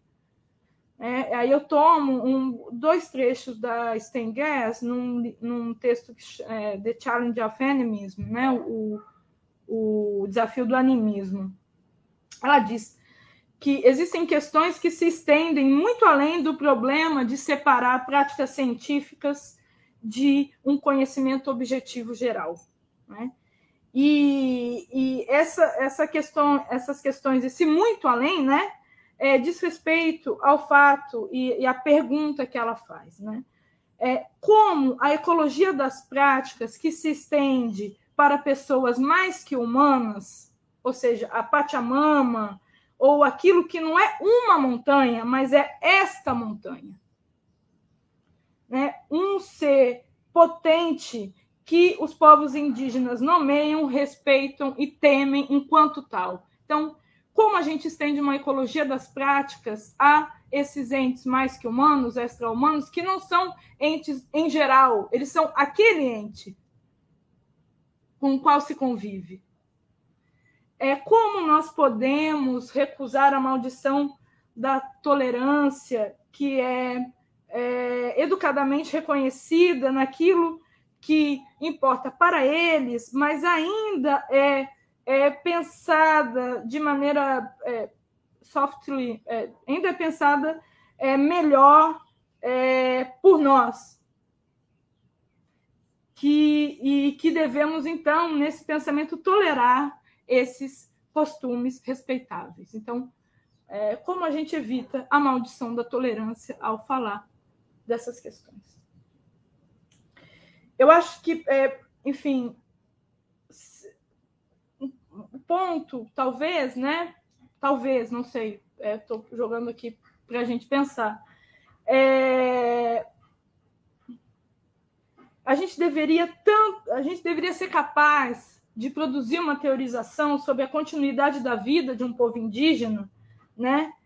Que pensasse tanto as, re, as repressões sobre a máquina primitiva a eles impostas desde a invasão das Américas, quanto as transformações por eles exibidas nas suas relações com a terra e seus entes. Isso se dá é, por meio da atenção ao modo é, como esses povos indicam os efeitos da colonização na vida dos entes extra-humanos, aqueles com os quais coexistem e não com todos os entes em abstrato, que é conjuntamente um modo de apreciação da sua relação com os entes afetados. Essa coexistência é baseada na responsabilidade que eles tomam para si na vida na Terra na manutenção da distância ao trem para proteção das forças do caos. Reivindicada por eles, essa responsabilidade não implica a negação do diagnóstico da potência destrutiva do Ocidente, mas baseia-se no fato de que o que acontece à Terra e aos seus entes acontece aos corpos indígenas, ao coletivo de parentes, pois tudo que acontece aos corpos indica a agência dos entes da Terra isso implica que a relação entre corpos e terra não possa ser estabelecida com base na isonomia que caracteriza o espaço político em sua tradição grega. Essa simetria ou heteronomia implicada nos atos de meus amigos né, nos indicariam é, algo em termos dos conflitos ontológicos envolvidos no encontro sensível fenomênico de agências discordantes que caracterizam o antropoceno, segundo Eduardo Viveiros de Castro. Se a gente, junto com a, a Povinelli, né, pensar, é, tomar atenção à distribuição dos efeitos de poder e do poder de afetar um dado terreno de existência, é, talvez a gente conseguisse pensar né, os protocolos de negociação, a relação com as agências extra-humanas, não como algo que está definitivamente dado, né? Seu êxito e sua ruína dependem dos acontecimentos, da relação com este ou aquele ente. O que está em jogo é sempre a capacidade conquistada pelos humanos em afetar um dado terreno de existência em sua coexistência com esses entes extra-humanos. Continua-se vivo e torna-se parente ou não parente por meio dessa atenção inclui afetos protetivos de um lado e de outro, mas também inclui esperteza, manipulação dos eventos, negociação, capacidade de relação e invenção. Eu acho que era isso que estava em jogo no canto mortuário da minha amiga, por mais contra-tradicional que ele fosse. É, ela inventou um território, né? Eu acho que tem é, a criação dela se assemelha à criação disso que é muito difícil de entender, pelo menos para mim, né? É, que é o conceito de ritornelo do Deleuze e Guattari, onde eles quando eles dizem que o ritornelo é um prisma, um cristal de espaço-tempo. O ritornelo fabrica tempo. Ele é o tempo implicado. Não há o tempo como forma a priori, mas o ritornelo é a forma a priori do tempo que fabrica tempos diferentes a cada vez. Né? Eu acho que o canto dela é uma espécie de ritornelo, é um, é um, é um refrão perturbador, mas é vital. Porque é como se ela estivesse inventando um outro tempo, valendo-se do fora, para permanecer viva, né?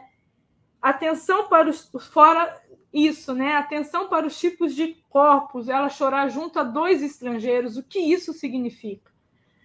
Significa talvez que a atenção para os tipos de corpos e suas respectivas e diferenciais vulnerabilidades frente às potências da Terra deve comparecer na continuidade da vida. Talvez seja essa, então, a prova que nós, cientistas de campo, né, alguns de nós, cientistas de campo, ou aqueles que pretendem pensar esse tipo de questão, é, precisemos nos colocar de agora em diante, inventar um tempo como quem canta junto ao fora, sem ter garantias da univocidade das estrofes. Seria um refrão necessariamente desencontrado, mas que nos diz que talvez a catástrofe só pode ser mirada por outrem, com a ajuda de outrem. Eu acho que é, enfim, depois de pensar muito sobre esse evento no Barranco, talvez fosse isso que é, estaria sendo produzido ali, possibilitado ali, uma mirada da catástrofe para que se continue vivo. É isso. Obrigada, gente, pela paciência. É, muito obrigado, Nicole, pela sua fala. É, agora vamos a passar para Moisés Pinto Neto. Eh, es doctor por la, Universidad, por la Pontificia Universidad Católica de Río Grande del Sur. Realizó un, periodo en la Universidad de London, de Kingston, eh, con la profesora Catherine Malabú. Es profesor de la Universidad Luterana de Brasil también actúa como profesor en la posgraduación de educación eh, tiene, y en diversas especializaciones en derechos humanos y violencia.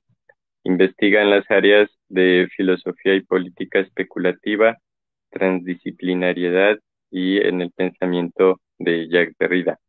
Entre sus textos más importantes se encuentran la escritura da natureza, Derrida e o materialismo experimental, o rostro do inimigo, un convite a deconstrução do direito penal no inimigo, plasticidade destrutiva, filosofía mesiánica e ecologia, notas sobre o fin do mundo, mundos en Colisao, pedagogías animalomórficas, desconstrução perspectivismo en narrativas multiespecies, a extraña instituição da literatura no multiverso dos espectros, a animalidade contra o Estado, entre otros. Muchas gracias por, por estar en esta parcería. Moisés también quería agradecer y, y ya le cedo la palabra.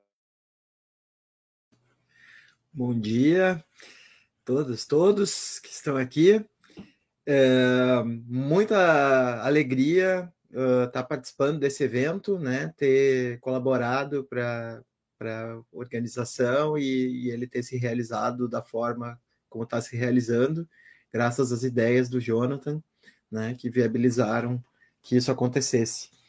É, acho que as mesas anteriores foram muito interessantes e vai ser difícil né, estar à altura de tudo que me antecedeu, mas é, vamos tentar.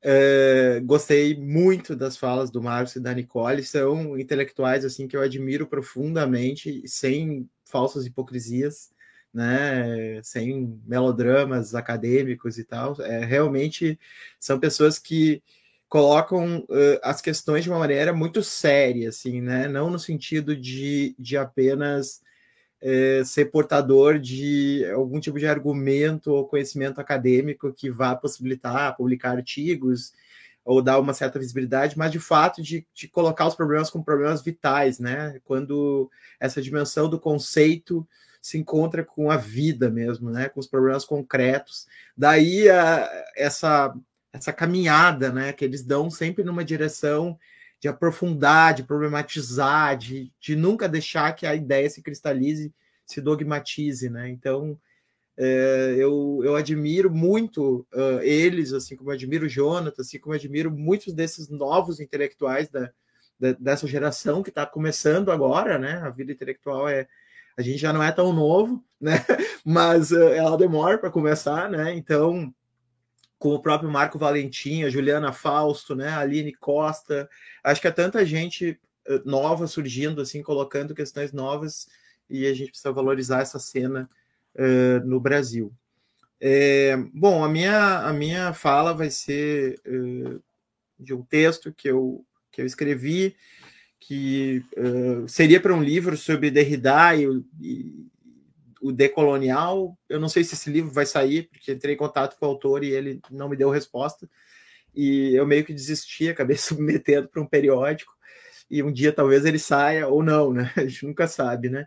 Mas eu, eu trouxe ele porque eu acho que uh, ele discute um pouco essa questão do, do decolonial uh, dentro da obra de Derrida, né? A partir de uma leitura interior do Derrida. E aí eu acho que no campo de Derrida, dos estudos derridianos, a gente tem duas tendências, né? A gente tem tendências que, que tentam investigar por dentro a obra do Derrida, né? Sempre trazer assim um tipo de, de, de adensamento é, por dentro da obra, é, sempre mostrando que há mais e mais e mais camadas no entendimento de Derrida, e, e outro entendimento que busca, de alguma maneira, uh, um por fora de Derrida, no sentido de, de apresentar problemas, críticas, uh, até a possibilidade de desconstruir o próprio pensamento de Derrida, que é muito difícil, né, de ser desconstruído, exatamente porque ele era muito aberto, né, então, uh, e buscava essa abertura, né, então,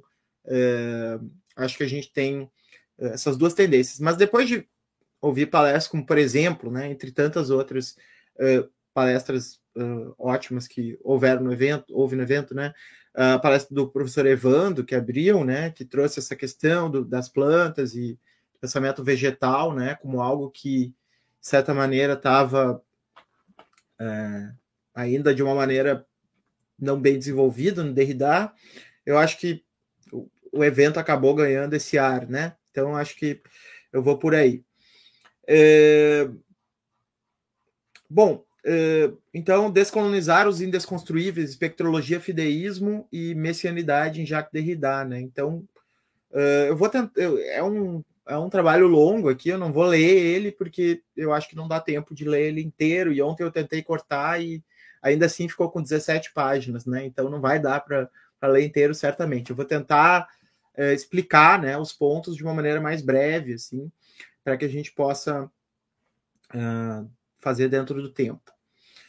Uh, bom, uh, eu começo assim: enunciados apodídicos são raríssimos na obra de Derrida. Né? A rigor, sempre é a desconstrução foi um exercício de talvez, ainda que não talvez que simplesmente coloca a pergunta em primeiro plano, segundo uma longa tradição filosófica também trabalhada por Derrida, mas um talvez forte, né, no sentido da afirmação de uma contingência radical ou de uma diferencialidade né, de tudo que existe. No entanto, é estranho que em mal de arquivo a gente encontre uma afirmação como a seguinte: uh, a crença, o fenômeno radical da crença, única relação possível com o outro enquanto outro, não tem finalidade, finalmente, nenhum lugar possível, nenhum estatuto irredutível na psicanálise freudiana que, contudo, a torna possível. Não é propriamente o debate com Freud e o arquivo que me interessa aqui, mas o dito incidental, né, a frase que inicia ali, de que a crença é a única relação possível com o outro enquanto o outro. Né? Isso está dito literalmente nessa passagem de Derrida. Né?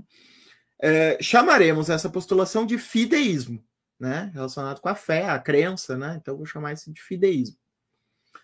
É, contextualizando, né, essa, essa afirmação aparecia no momento que Derrida criticava Freud por entrelaçar-se aos espectros na mesma medida em que os expulsa ao final, né? assim como já haviam feito Heidegger e Marx, né? que de certa maneira abriam espaço para os espectros, mas no final davam um jeito de expulsá-los né, é, a partir de uma ideia de, de plena presença né, no, no, no, no uh, que o Derrida uh, trabalha. Né?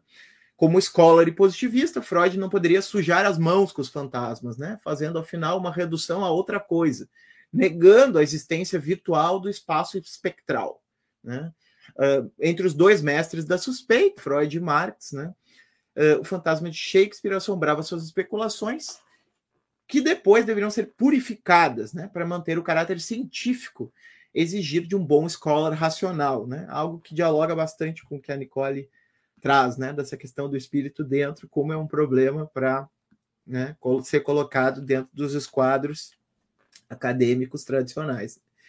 É, neste ensaio, é, usando um caminho repleto de encruzilhadas que oscilam entre um zigue-zague, né, como os exercícios eh, fenomenológicos de Husserl, né, tal como Derrida cita, procura desenvolver o conceito de fideísmo a partir de sua postulação de uma messianidade quase transcendental. Né? É esse justamente o ponto que eu vou criticar em Derrida, essa ideia de que existe uma messianidade quase transcendental.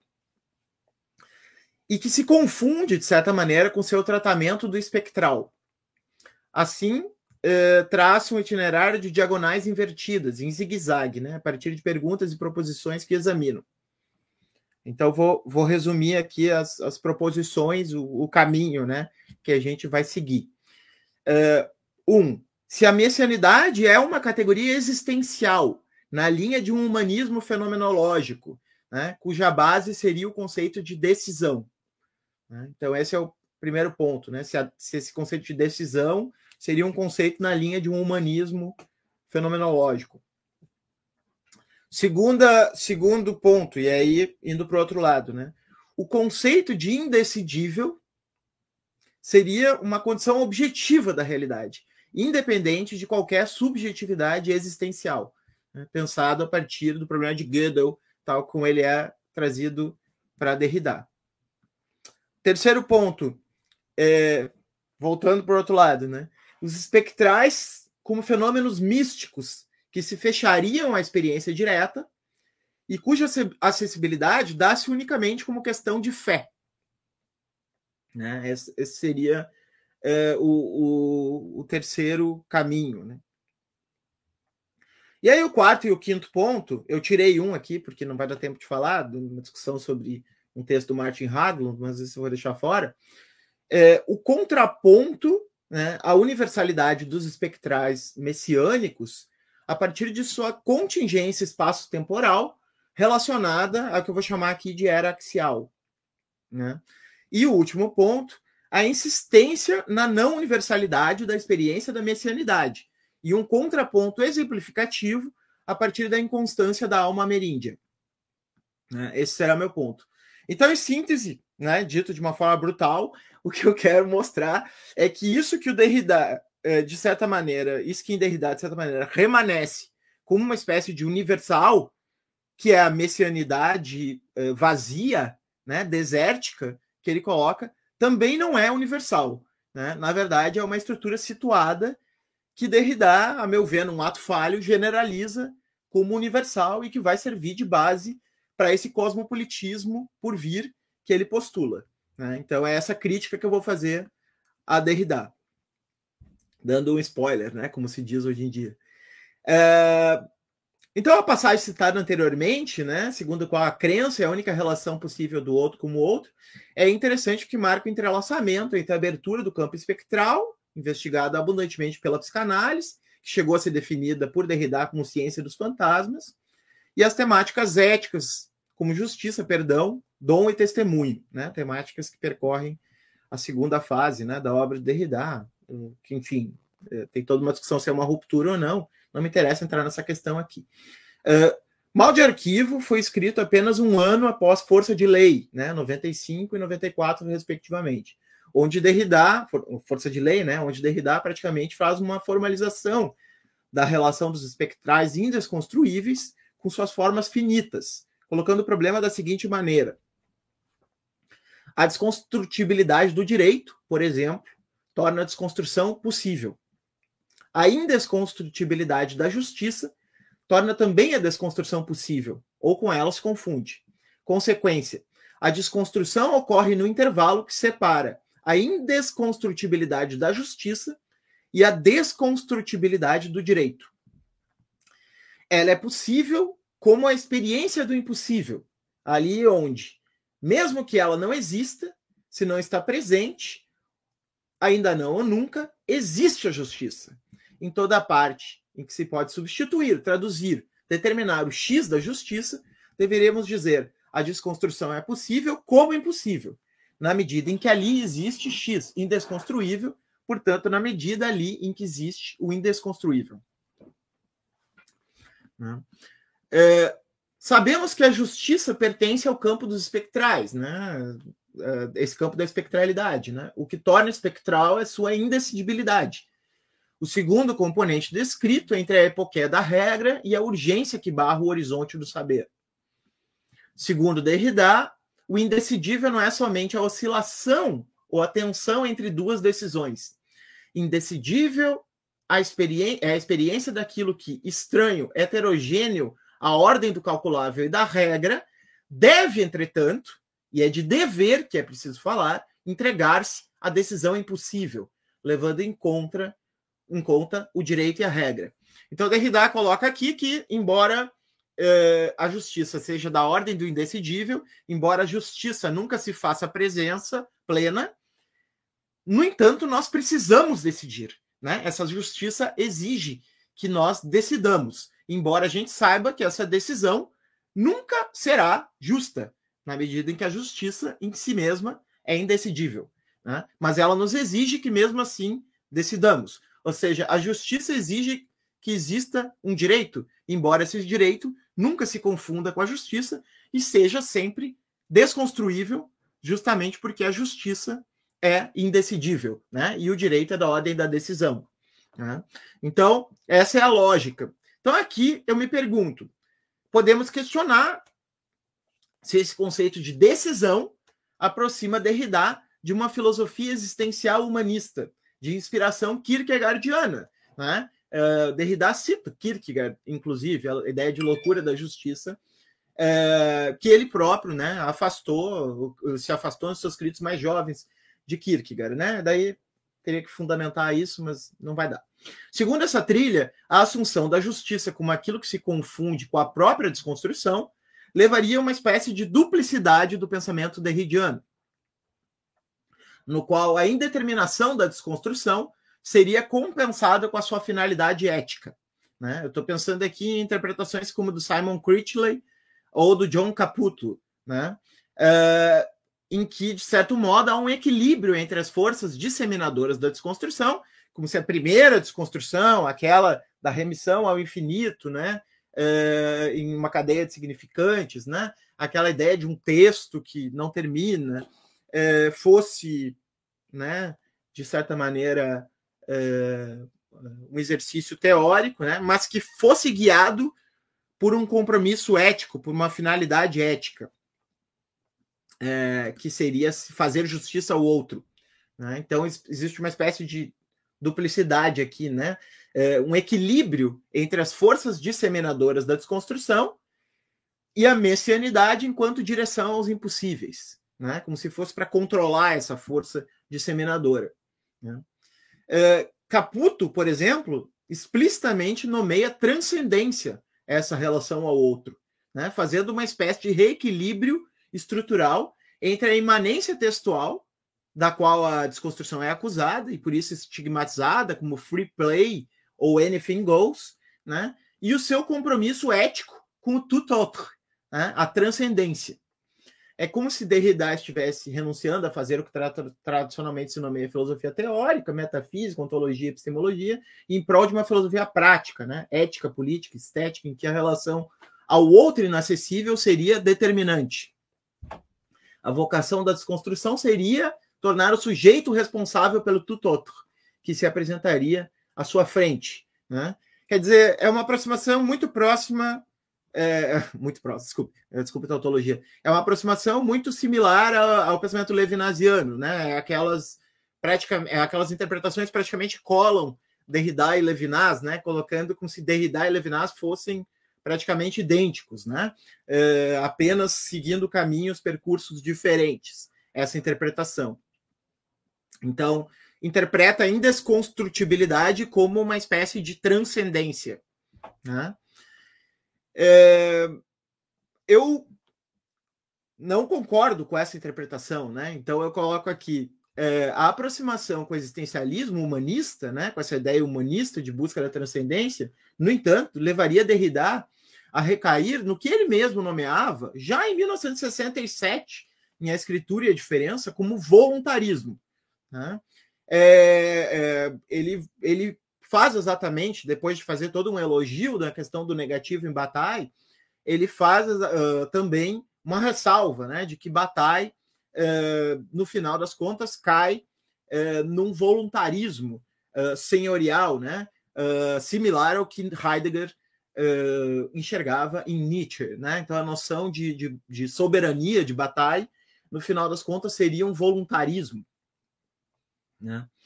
É, portanto, ou novamente, novamente recai-se no mesmo existencialismo que havia sido descartado como forma insuficiente de humanismo, né? ou é preciso colocar o conceito de decisão e, e de indecidível fora do universo do sujeito e da vontade, né? fora desse universo existencialista, evitando cair na crítica heideggeriana contra a qual Derrida está precavido desde os seus primeiros escritos. Por isso, outra leitura não é apenas possível, mas necessária. Uhum. É, então, eu estou descartando toda essa leitura humanista de Derrida. Né? Partindo do vetor escolhido pelo próprio autor, como chave para conectar justiça e desconstrução, devemos lembrar da gênese matemática da questão do indecidível, que remetia à recepção francesa do problema de Gödel, da impossibilidade de totalização a partir da teoria dos conjuntos.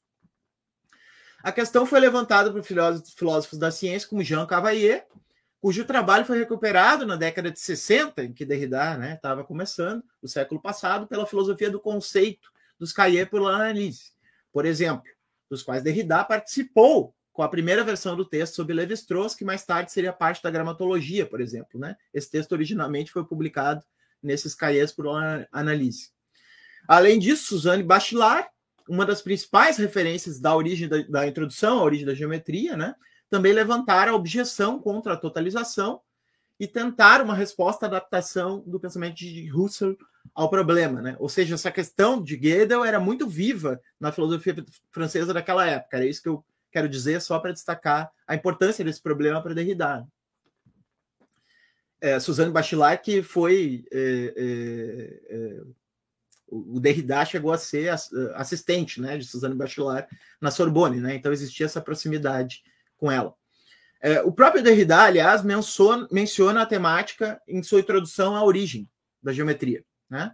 É, de acordo com ele, Gödel teria demonstrado a vulnerabilidade da confiança em um sistema de axiomas que domine a multiplicidade e torne toda proposição determinável, né? que poderia ser é, é, o objetivo nomológico de Russell. Né? Derrida quer dizer, quer dizer que Russell Uh, embora tenha apontado isso, ainda continuava, de certa maneira, buscando isso. Né? Uh, ou seja, a ideia de uma matriz universalis. Né? Seja como ideal regulador, inacessível por essência, né? no caso de Hegel, uh, seja como regra metodológica. Hegel, não, desculpe, no caso de Russell. seja como regra metodológica e técnica atual. Derrida, contudo, afasta a objeção, né? sem questionar a inevitabilidade do reconhecimento dos limites que o teorema de Gödel impunha, mas deslocando o próprio projeto russelliano para além de uma axiomática dedutiva e exaustiva. Ele entende que mesmo a axiomática pressupõe uma sedimentação de sentido, ou seja, uma exigência originária, um fundamento radical que também é um passado. E esse estaria exilado das origens às quais Russell tenta precisamente retornar. Em outras palavras, as, a busca das condições transcendentais do conhecimento afastaria Russell de um projeto clássico de matrizes, matrizes universais, cujas bases teriam sido erodidas pelo problema da indecidibilidade. Ou seja, a indecidibilidade de Gödel é, coloca a, a, impossibilidade objetiva e não só subjetiva, uh, ou a impossibilidade ontológica e não só epistemológica de uh, uma matriz universalis. Né? Nós não alcançamos a matriz universalis não é porque nós não temos recursos, sim porque ela é impossível em si mesma, como mostra a indecidibilidade de Gödel. Né? Nesse sentido, ao fazer do problema da justiça, a indecidibilidade torna o espectral, ou seja, coloca-o no campo do que é mais e menos que um ao mesmo tempo. Né? Sua região está na franja mais indeterminada, mais próxima do virtual puro da diferença. Então aqui vou pular. Né? É, aproximando com essa ideia de diferença como diferença, né? É, como aquilo que está mais uh, uh, no campo do virtual e não uh, e não nesse campo do subjetivo. Né? É, a mesma obliquidade, por exemplo, aparece nos espectros de Marx com efeito de viseira, né? não vemos o que nos olha. Contudo, os espectros são visíveis e invisíveis, fenomênicos e não fenomênicos. Um rastro que marca sua presença, uh, um, sua, uh, seu presente de sua ausência de antemão. Contudo, né, que é um ponto importante, toda a diferença, diferença, né, é impura para Derrida, né? E por isso é o heterogêneo, a ordem do calculável da regra. Segue, segue-se que deve, entretanto, entregar-se a decisão impossível, levando em conta o direito e a regra. Ou seja, esse, essa diferença, esse espectro, ele nós nunca vamos acessá-los, acessá-lo enquanto tal, né? Nós só vamos acessá-lo na forma impura, né? Enquanto já é feito de uma decisão né, de um direito, de uma regra, de um cálculo. Né? Uh, nunca vai haver a plena presença, mas também a gente não acessa isso na sua forma plenamente espectral, né? porque isso seria, de certa maneira, uh, presentificar né, essa espectralidade. Ou seja, uh, resumindo, né, voltando ao, ao, ponto que é de descartar aquela interpretação existencialista. o indecidível, portanto, não precisa ser confinado a uma subjetividade atravessada por angústia, tédio, desespero, culpa ou qualquer das tonalidades afetivas que costumam percorrer o humanismo existencial. A indecidibilidade não é um excesso de complexidade humana que se faz confrontar com uma realidade simples. Como a matemática de Gödel mostra em seu conceito de indecidibilidade, a impossibilidade de totalização axiomática indica que a presença não pode ser plena, independentemente de qualquer emoção humana peculiar. Há algo de disjuntivo em toda organização que não permite instituir um conjunto totalizante de regras que permita seu fechamento integral. É essa disjunção que irá caracterizar a espectralidade, ultrapassando a dimensão existencial objetiva. Ou seja, o que eu quero dizer é que a, a, a indestibilidade é real, ela não é, né, mesmo que a palavra real aqui seja problema, né, ela não é da ordem do sujeito né? Ela não tem a ver com uma tonalidade existencial, ela não remete a um humanismo. É... Aí o terceiro ponto, né? Os espectros são místicos, já estou muito atrasado aqui, deixa eu tentar ir mais rápido. Né? Os espectros são místicos, né? É, por outro lado, haveria um sentido mais interessante que o existencial, né, para pensar a espectralidade, mas ainda assim impreciso, que postularia uma certa relação com a epifania mística, né? Sua sugestão, aliás, aparece no próprio Força de Lei por meio da ideia de fundamento místico da autoridade, que Montaigne e Pascal teriam explorado.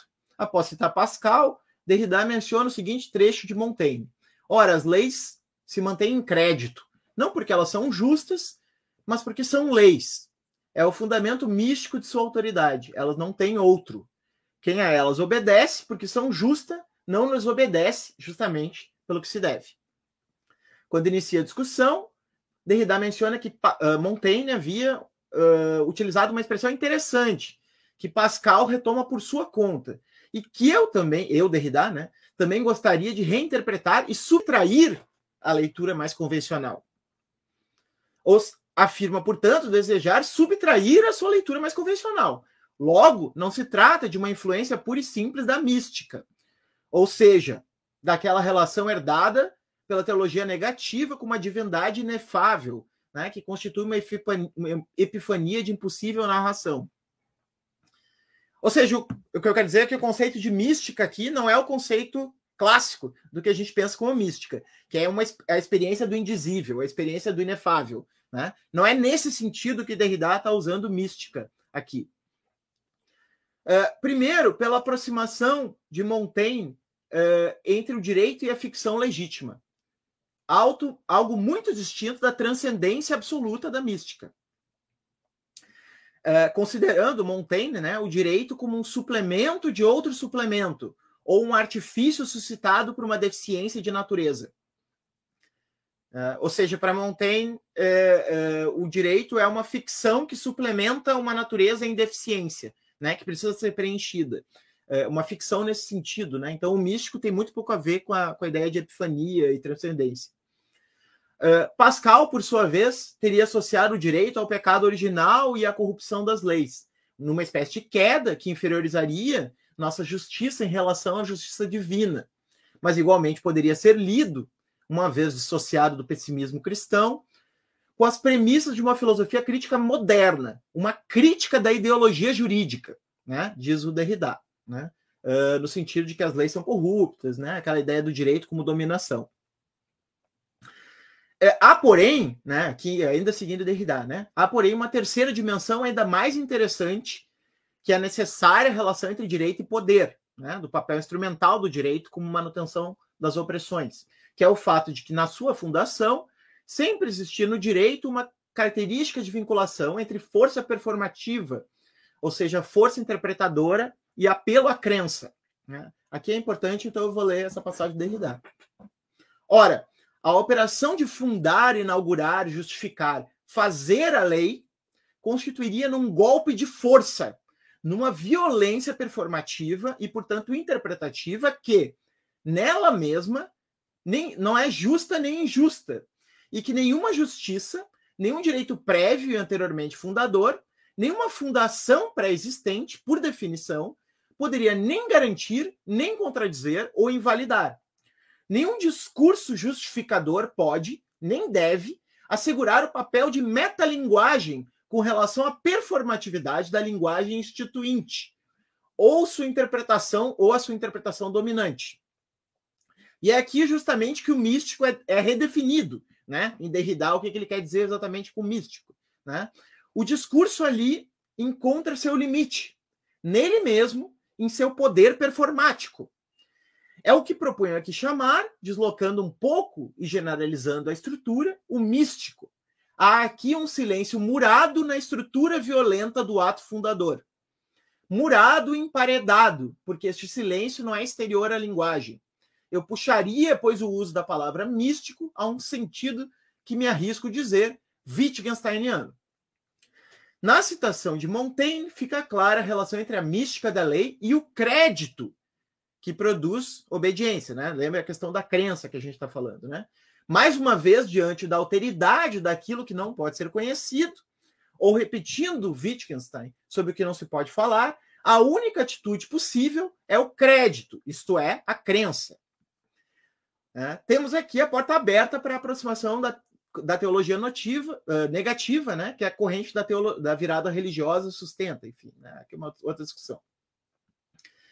É, então, uh, tem-se de um lado o fundamento místico do direito, aproximável do silêncio, e de outro a justiça como fantasmagoria indecidível. Né? Derrida é sutil, suave, bastante cauteloso no seu universalismo aqui, fazendo uma torção em que contrários se implicam e aguçam em uma polaridade não resolvida, em uma aporia. Né? Então, cito aqui mais uma, uma, uma passagem dele. Né? O endereçado do direito deve ser sempre reto, mas o endereço é sempre singular. Vamos citá-lo. O endereço com uma direção. O endereço ele está falando aqui to address, né? O verbo em inglês. O endereço com uma direção, com uma retidão, diz algo acerca do direito. E aquilo a que não devemos faltar quando queremos a justiça, quando queremos ser justos, é a retidão do endereço. Não devemos carecer de endereço. Não devemos nos enganar de endereço. Ora, o endereço é sempre singular, idiomático. Enquanto a justiça, como direito, parece sempre supor a generalidade de uma regra, de uma norma ou de um imperativo universal. como conciliar o ato de justiça, que deve sempre concernir a uma singularidade, indivíduos, grupos, existências insubstituíveis, o outro, ou eu como outro, numa situação única, com a regra, a norma, o valor ou o imperativo de justiça, que tem necessariamente uma forma geral, mesmo que essa generalidade prescreva uma aplicação que é cada vez singular. Derrida nunca simplesmente subtrai a singularidade da justiça em nome de uma universalidade abstrata. Ao contrário, ele está permanentemente vinculando a justiça enquanto impossível a essa singularidade. No entanto, a oposição aporética entre o idiomático e a regra geral reaparecem a todo instante. Há, portanto, um estatuto ambíguo da justiça, que, ao mesmo tempo em que se dirige ao totalmente outro, e desconstrói qualquer direito na sua fundação contingente, ela própria se mantém com uma injunção que excede a idiomaticidade. Como vimos, os problemas da justiça não são infinitos, diz o Derrida, né? porque estão enraizados no infinitos de memórias e culturas, mas porque são infinitos neles mesmos. Ou ainda, cito Derrida, é preciso saber que essa justiça se endereça sempre às singularidades, a singular do outro. Entretanto, apesar ou mesmo em razão de sua pretensão à universalidade. Estranhíssima fórmula. A justiça precisa ceder à idiomaticidade, mas ao mesmo tempo, quando universal, precisa singularizar. Então, aqui é a minha crítica né, ao, ao Derrida. Uh, esbocemos ao final que poderia ser essa mística cuja definição uh, uh, oscila, né, tornando o texto enigmático, entre a fundação geral do direito e a singularidade desconstruidora da justiça. Trata-se, mais uma vez, da estrutura que, em espectros de Marx, é definida como messianidade sem messianismo, espécie de forma irredutível que envolveria toda a experiência da promessa e, com ela, toda a sociabilidade possível, e que demandaria um esvaziamento de conteúdo para não se confundir com os múltiplos messianismos judaicos, cristãos, islâmicos e de todo o universo abraâmico. Em outros termos, relembrando o enunciado apodídico de mal de arquivo, trata-se da experiência da fé ou da crença como única relação possível ao outro com contra o outro, que é o caso da justiça e todos os outros espectrais. Assim, ao mesmo tempo que Derrida traz uma espécie de filosofia do virtual com a espectrologia, abrindo espaço para inexistentes, né? Eu gravo aqui com Y para marcar essa relação com a diferença, né, que excedem a presença e situando-se mais perto da indeterminação aneconômica da diferença que de suas configurações finitas, ele os restringe à generalização, né, ele restringe os espectrais, né, a generalização de uma certa estrutura particular, que é considerada, curiosamente, como universalíssima, a messianidade.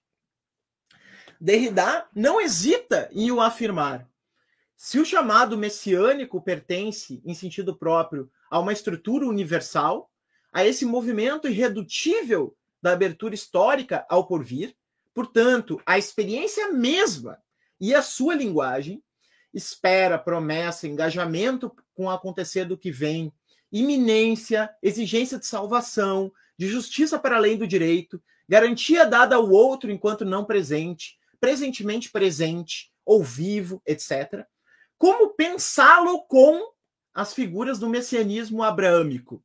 Ela figura a desertificação abstrata ou a condição originária? O messianismo abrâmico não seria senão uma prefiguração exemplar, o nome dado sobre o fundo de possibilidade que tentamos nomear aqui?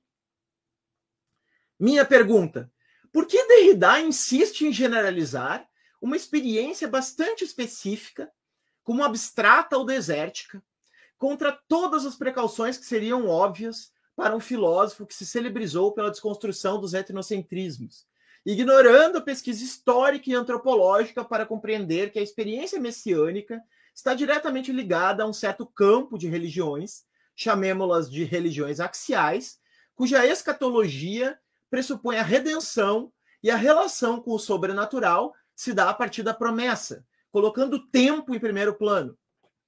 Porque tal experiência seria universal se há centenas de contra-exemplos de religiões completamente alheias à promessa da messianidade.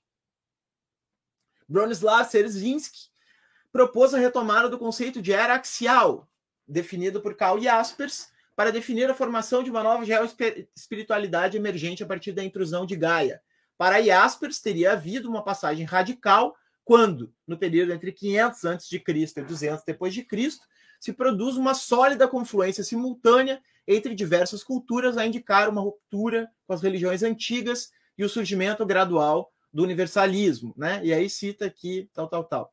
Zerzinski caracteriza o período como longo arco do monoteísmo, né? entendendo uma trajetória cósmica no Ocidente que sai das heranças culturais indígenas comuns, interagindo com os espíritos da Terra para a modernidade secular, com sua visão de uma natureza não humana tanto como recurso como uh, para explorar quanto uh, desculpe, com a sua visão de uma natureza não humana tanto como recurso para exploração quanto como objeto romântico de veneração.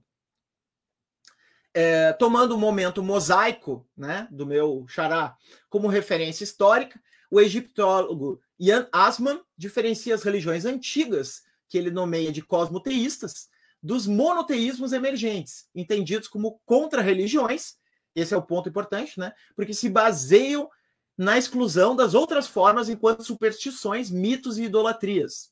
Segundo Asman, os monoteísmos inventaram seu antagonista, o idólatra, enquanto elas próprias se certificavam de possuir a religião correta do único Deus verdadeiro. Em geral, nas formas religiosas antigas não existia noção de falso Deus. Todos os deuses são verdadeiros, embora seus cultos se distribuam em localidades diferentes. Né? De novo, dialogando tanto com Marcos quanto com a Nicole. Assim, a filosofia, assim como a filosofia produz a diferença entre mitos e logos, os monoteísmos uh, introduzem a distinção entre idolatria pagã e religião. Já estou encerrando, uh, teria ainda mais aqui para ler, mas eu vou resumir o resto, tá? Deixa só eu, eu dar um, um argumento aqui que eu acho que é importante para fechar.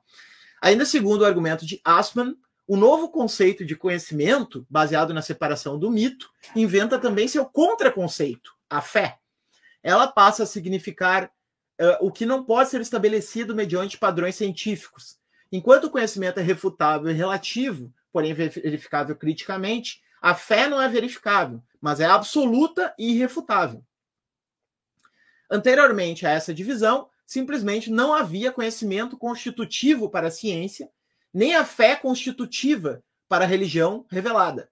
A distinção mosaica, assim, cria um novo tipo de verdade, a verdade fideísta.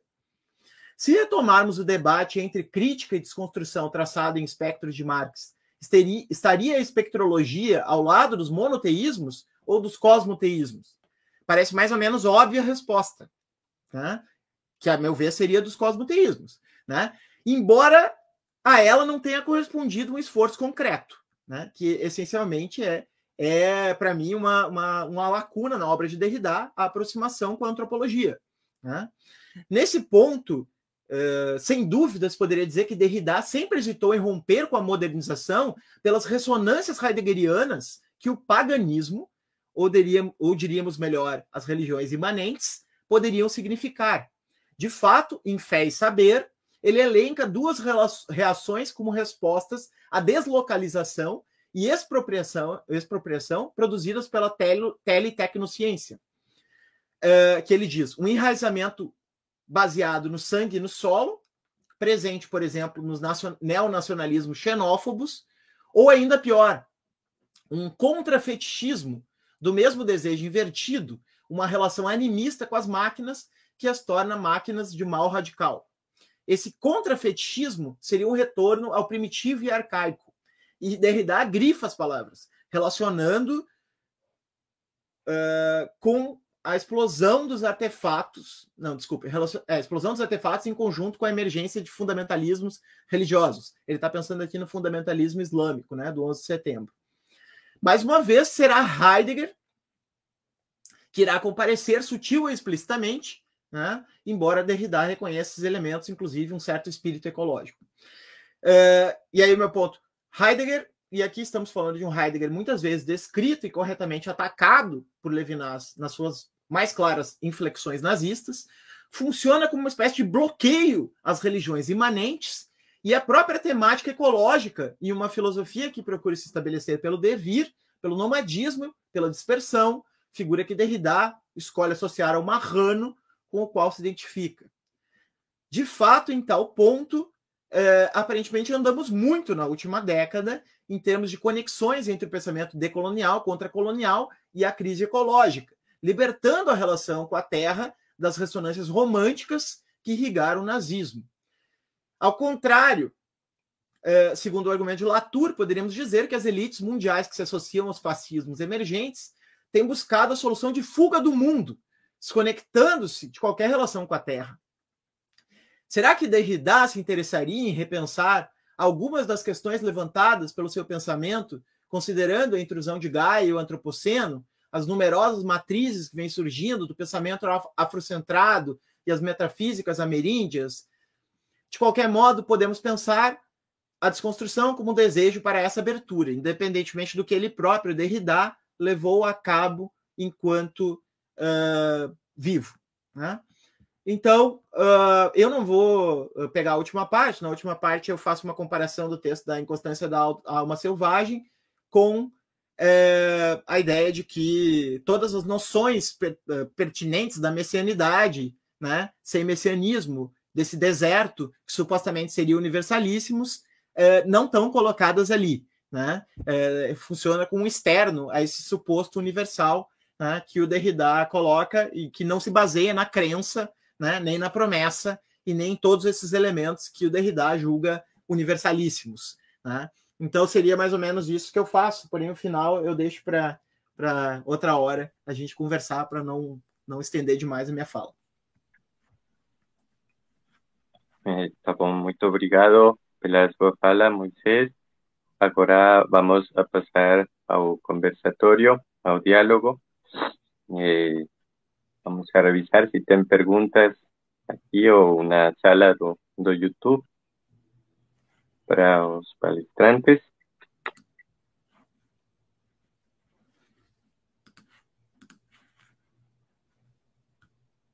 É... Fazer uma observação que hoje, eu não sei se foi o YouTube ou o StreamYard, mas algo não funcionou bem do ponto de vista logístico. O pessoal reclamou muito que ficou trancando então, eu acredito ah, que tá. a gente tenha uh, tido prejuízo aí. Na transmissão, né? Na transmissão, é. Ah, é, tá. tá bom. Bom, eu queria, pois, primeiro, eu tinha esquecido como parabenizar uma expressão que eu gostei muito e que eu acho que pode também ter a ver com os trabalhos os trabalhos e a coragem de engajamentos em oportunismos y redentos en Malibis que, nos tracen eh, tanto Nicole, así como Marcos y Moisés. Eh, eu acharia que além de cientistas, también artistas né, do, do campo. Así, ese sentido de, de, esa de, de ese eh, aproximar né, a, a esa posibilidad de, de, de reinventado de un tiempo de un tiempo de sobrevivencia y de esos povos, lembrando que, recordando que la sobrevivencia no es simplemente el hecho de, de, resistir únicamente, sino que tiene que ver también con la vida más intensa posible, ¿no? Esas intensidades que de alguna manera nos, nos traen estas situaciones eh, perturbantes, estas situaciones perturbadoras más que, que se viven ¿no? en el ámbito panamazónico, pero que al mismo tiempo traen esa, esa solicitación, que era esa palabra que ayer se recordaba, esa solicitación a ese, ese engallamiento sin oportunismo, a ese cuidado irredento sin alibis, diríamos que no se confía apenas en un porvir de antemano dado, más que incluso eh, trata de, asumir esa nauta o apastada posibilidad de, no porvir. Eh, entonces, solamente quería saludar ese, el coraje del pensamiento en efecto que no opone teoría práctica, así como el bello seminario de Jacques Derrida publicado hace poco nos lo enseña, eh, teoría y, praxis, como estas dos no, no, se, no se desvinculan, pese a sus retorcidas formas de encontrarse. Eso, eso quería solamente así como saludar estas, estas cuestiones. Y no sé si de pronto eh, en la mesa tiene preguntas, profesor Bruno, o, algún comentario, así también entre quienes aquí estamos participando, porque ah, acá ya hay un comentario. Lo voy a, aquí a presentar. ¿Listo? ¿Sí se ve?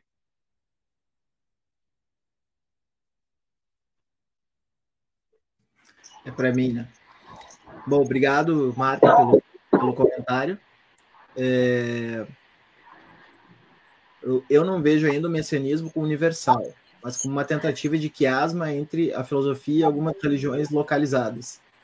Não tem nenhuma objeção a essa, a essa leitura, né? mas eu quis demonstrar, a partir de textos né, explícitos, uh, que o Derrida não colocou a questão dessa maneira, né? É, meu ver, eu acho que a gente deve é, talvez é, perceber que possam existir né, fragilidades no pensamento de Derrida e que a gente pode discuti-las, né, sem precisar necessariamente é, perder né, toda a riqueza do legado que Derrida deixou para nós, que é indiscutível. E só escrevi esse texto porque eu considero ele um autor é, essencial para mim. Né? Então, é, eu não tenho, não tenho uh, nenhuma objeção a essa interpretação, exceto ao fato de que eu acho que não é o que Derrida disse. Né? Ele disse expressamente que isso seria uh, algo da ordem, né? ele chega a usar essa expressão do quase transcendental, né? messianismo transcendental, chega a aparecer. Né? Então, é, a gente, eu acho que tem esse problema de o Derrida ter trabalhado muito em textos filosóficos, né? Que aí tem toda a marca judaico-greco-platônica, né? Eu até faço uma brincadeira ali, Jew Greek or Greek Jew, né? Que o, o puxa do Joyce, né? Naquele, naquele diálogo com o, o Levinas, né? E eu falo, Jew Greek or Greek Jew? E se não for nenhum dos dois? e se não for nem, nem Jew Greek, nem Greek Jew, né? Talvez uh, hajam outros aí, além dos Greek, dos Jews e da, das duas, uh, dos dois híbridos entre eles, né? Uh, e lembrando que pronuncia o Jew Greek, Greek Jew é o cristão, né? Então ainda tem mais esse problema. Né? então, seria nesse sentido, né? A minha resposta à primeira parte é, essa tentativa tem seus limites, Derrida está sempre chamando a atenção para o inacabamento, mas seu ato propulsor me parece mais da fagocitose das margens do que de um etnocentrismo. Não sei se eu consegui entender o que, que tu quer dizer com fagocitose das margens. Aí, né? uh, talvez pudesse me explicar, uh, eu poderia concordar, mas assim, em princípio eu não entendo o que, que como isso seria uma fagocitose das margens. Me parece o contrário até me parece um discurso, me parece um heterocentrismo, né? Estou é, disposto a ouvir né, argumentos contrários, mas é, é, para mim é um heterocentrismo, Derrida. Também tive dificuldade. E, e o heterocentrismo que, para mim, leva a uma certa posição política de Derrida no final da sua vida de ter apostado na Europa. Né? É, de ter escrito com Habermas, de ter, escrito, de ter gerado uma herança, como por exemplo do Bernard Stiegler, que está sempre querendo salvar a Europa, né? ainda que uma Europa falha, uma Europa, é, né? uma Europa desconstruída, né? etc. e tal, mas ainda assim de ter mirado a sua mirada para a Europa. Né? E eu gostaria mais de ver o, o Derrida argelino que o Derrida franco. Né? É, acho que aí tem mais potência né? a gente pensar um Derrida africano do que pensar um Derrida francês. Né? É, eu, eu, gostaria de fazer essa virada né, no, no, no, pensamento de Derrida. Né? Uh, também tive dificuldade para compreender sua crítica ao sujeito, pois Derrida insiste na reinscrição da questão do sujeito, não no abandono do sujeito. Bom, acho que aqui é uma questão super complexa, né? Eu não sei se eu estou tão de acordo com isso, mas uh, de qualquer maneira, uh, a minha crítica ao sujeito não foi a ideia do sujeito em geral, né? Foi do sujeito do humanismo existencialista, né? Que é algo que está lá em vários textos do Derrida no início da sua trajetória, né? Por exemplo, uh, Os Fins do Homem, né? Em que ele explicitamente faz né, toda uma desconstrução uh, desse humanismo existencialista, né? Uh, a partir dos três Hs, né? De Hegel, Heidegger, Husserl, mostrando, né? Como eles estão fora e dentro desse humanismo existencialista e, evidentemente, né? Também se dirigindo a Sartre, né? Que ainda naquela época era uma grande figura né, do pensamento francês. Então, era em relação a esse humanismo de caráter kierkegaardiano, né, muito tradicional no pensamento francês, né, tem Gabriel Marcel, tem uh, o próprio Levinas se distancia de Kierkegaard, mas também não está tão longe assim, né, é, então tem toda uma tradição do humanismo francês, que é essa ideia do humano como transcendência, né, Kojève, Sartre, né, é, tem toda uma tradição, essa ideia de que no humano começa a história, termina a natureza, né, é, é, é Kojeviana, né, que vai influenciar diversos pensadores franceses, e, a meu ver, o Derrida não pode ser encaixado nessa tradição. Né? A meu ver, o Derrida está uh, ali dentro do, de, um outro, de um outro campo, né? e nesse texto, Os Fins do Homem, ele deixa bem claro isso, a meu ver. Né? O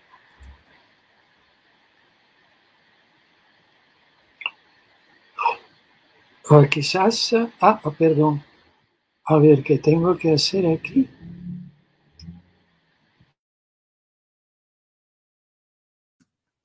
No, no, al contrario, si quieres hablar, estaba hablando. Ahora puede, puedes. Sí, tiene que abrir el micrófono. Activar a. Ah, ahora sí. Ahora sí. Ah, bueno, bueno. Gracias eh, otra vez, Jonathan. Eh, siempre por, por, por, por, mencionarme, me siento en culpas, en una suerte de clandestino aquí en esta primera página desde el principio a, dónde hubiera tenido que estar Evando, más bien, eh, por la vastedad de sus conocimientos eh, y por su compromiso con el último, entre comillas, de vida. Ah, estoy totalmente de acuerdo con la reacción de Marta Bernardo a la estupenda conferencia de Moisés eh, voy a tratar lo más brevemente posible eh, de referirme a lo que escuché esta mañana. En primer lugar, muy, muy emocionante todas las intervenciones. Marcos, eh, eso de la cosmopolinismo festivo me, me fascina. De, de, eso ciertamente se, trata y descontrata, ¿no? Eh, todo el tiempo y todo el espacio, ¿no? Trocas conflictivas. Eh, trocas tóxicas, ¿no? Momento esta mañana en que eh, se hubiera tenido que retomar de mi parte el escrúpulo de haber metido la pata ayer eh, empleando el término eh, perspectiva, eh, no he leído a Riveiros de Castro, sino solamente por haber sido citado muchas veces por distintos amigos. Pero si empleé el término perspectiva ayer, no fue como resonancia del perspectivismo de eh, Riveiros de Castro, sino por eh, eh, señalar que ahí a donde se menciona la proliferación de perspectivas en alianza con la pluralidad de mundos, el término perspectiva no favorece en absoluto eh, la diseminación, la, expansión de, lo idéntico eh, que eh, anima la que Evando ha llamado floresta verbal, la floresta verbal amazónica en particular, la de los cantos, la de las plegarias, pero no quisiera anticipar. A ver, eh, eso es ciertamente. Al, mismo tiempo, Marcos eh, nombraba con, gran admiración un texto de Levi Strauss, eh, quien en 1949, si no recuerdo mal su mención, identificava il pensamento cristiano, eh, eh lascia impattare il pensamento cristiano con la modernità, il pensamento cristiano e la modernità. E, e io intenté che Saspe eh, il día de ayer, eh, ehm, disyuntar eh, lo che eh, comúnmente va empatado aún hasta un pensador, antropólogo tan determinante, eh, como Levi Strauss, con, con la cristiandad, siendo que es eh, a partir de la modernidad, ayer nombré el Renacimiento, a donde la, la teleología histórica propia de lo moderno se apodera de Roma. Eh, en fin, qué, absurdidad. Se, apodera de, las llaves del paraíso, por así decir. Eh, Jacques Derrida, si no recuerdo mal, eh, teoría y praxis, se refiere, resonó también ahí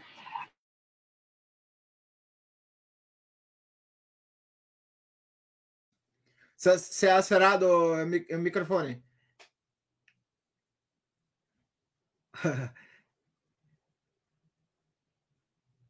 No, no, no estamos escuchando, no estamos escuchando. Tiene que abrir el, el mic. Tal vez No, no, no. Se ha, se ha, cerrado de nuevo, de nuevo. No estamos escuchando. No estamos escuchando. No. Ahora sí. Ah, no. Hay un dibujo en la, en la pantalla que es el, el mic. Puedes, ver allí, allá si, si está cerrado o no.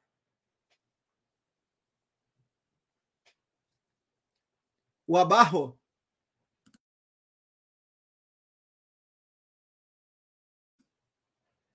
Ativar el son. Ativar el son. Ah, qué pena. Ahora, sí. Ahora sí. Ah, ah, en, eh, ah, hay, una paradoja. Dueño en, en, en portugués es dono, ¿verdad? Y dono, como regalo, en castellano es portugués es dom. No, no habría que dejar a un lado esta, e, este equívoco. Antes había que tratar de aprovecharlo. Y hacer ahora ni mucho menos. Me, afectó mucho eh, e, el dedo en la herida de la falta de los payés en la, en la, en la zona en, la que estuve en contacto eh, tan cordialmente con sus amigas eh, Nicole. Ah, eh, yo también, moi sí, no únicamente por la muerte de Derrida, por la muerte de Marguerite o Couturier, sino por la muerte de mi esposa. Vivo como zombie, ¿no? Soy semi muerto, como una de tus amigas, querida Nicole. Vivo de la Olga Ritmo. Olga, el nombre de mi mujer. Es, sigue siendo, ¿cómo no? Ahora bien, ya que estamos en esto, al borde del colapso emocional, ¿eh? ¿verdad? Quisiera yo poder leerles, así como algunos de ustedes hicieron, acudiendo a su propia escritura ya impresa, un testimonio de Derrida respecto de la plegaria que no todo el mundo conoce, sacado de Body of Prayer. Eh, eh, creo que lo, lo saqué eh, en, las notas preliminares que envié a Jonathan y que quisiera que llegaran a manos de Moisés, de Nicole y de Marcos también. En ese texto que ni siquiera,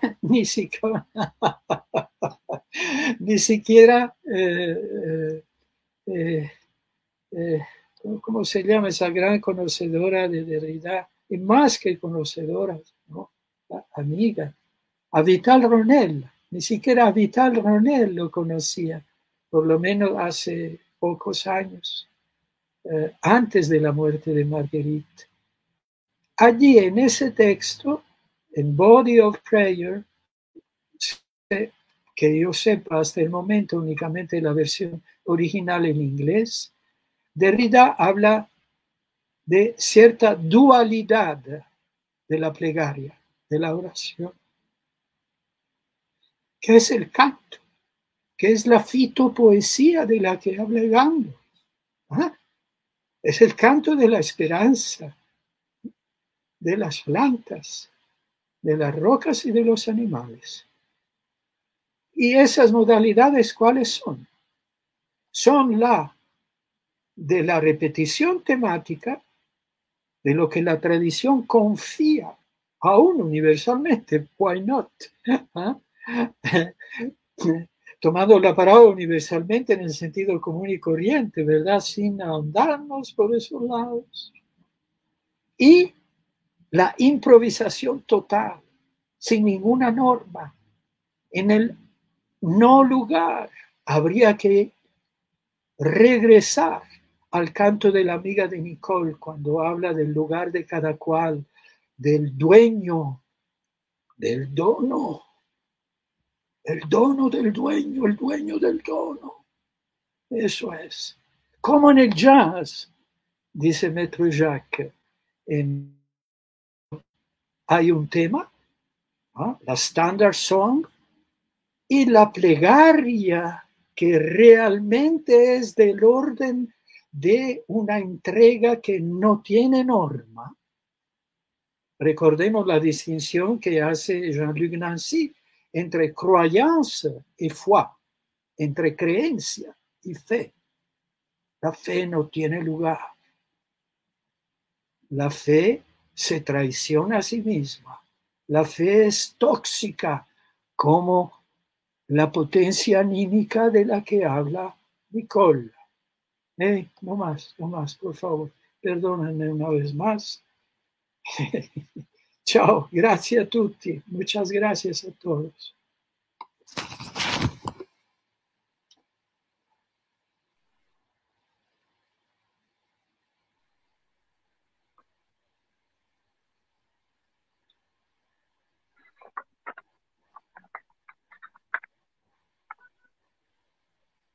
Eh, yo quería preguntar tal vez eh, a, propósito de esas, ahora, ahora que el profesor Bruno falaba lo tóxico, ¿no? Eh, como este, este carácter tóxico, ¿no? También hace parte de las alianzas, esa, ese carácter contaminante, ¿no? Como esa abertura tanto para o mejor como para o peor, eh, de cierta forma, eh, no apenas hablando en un porvir ya dado de antemano, mas como esas alianzas entonces se podrían tal vez pensar en esta, eh, no voy a decir complejidad, más como en esta, en esta panamazonía, voy a usar aquí un termo que, que si bien ha sido pensado pelo de Derrida, yo acho que puede ser también eh, dislocado eh, para acá que da o termo aporía. Então, como, como essas alianças aporéticas, de certo jeito, podem, podem né, ressoar aqui na, na Panamazônia e de alguma forma eh, contaminar, né, encantar também a, a essa educação que, que se que, que às vezes presume demais chamar-se superior, né, sobretudo. Eh, como se achando na de, de, de todos estes que, que considera como seus pupilos, né? lembrando das pupilas da, da universidade, do, do, do, do texto de, de Derrida também, né? um pouco. Então, eu queria eh, perguntar também, porque esta coisa vinha desde ontem ressoando, né? Como, como a, a universidade, a educação se reformulam, se repensam diante desse estado de coisas que, que perpassa hoje na, na Panamazônia. Que, ou seja, como se poderia, de alguma forma, eh, pensar, repensar essa educação que ainda tem esse caráter eh, de que ainda bem, né? Faz parte dessa, eu acho, dessa soberania extensiva, lamentavelmente, eh, dessa indústria da soberania extensiva. Como passar para uma outra possibilidade, né? Eh, não sei se relembrar esse termo do, do Noam Chomsky de deseducação, né? Às vezes é interessante, mas para além disso, né? Não sei, essas são algumas ideias. Obrigado.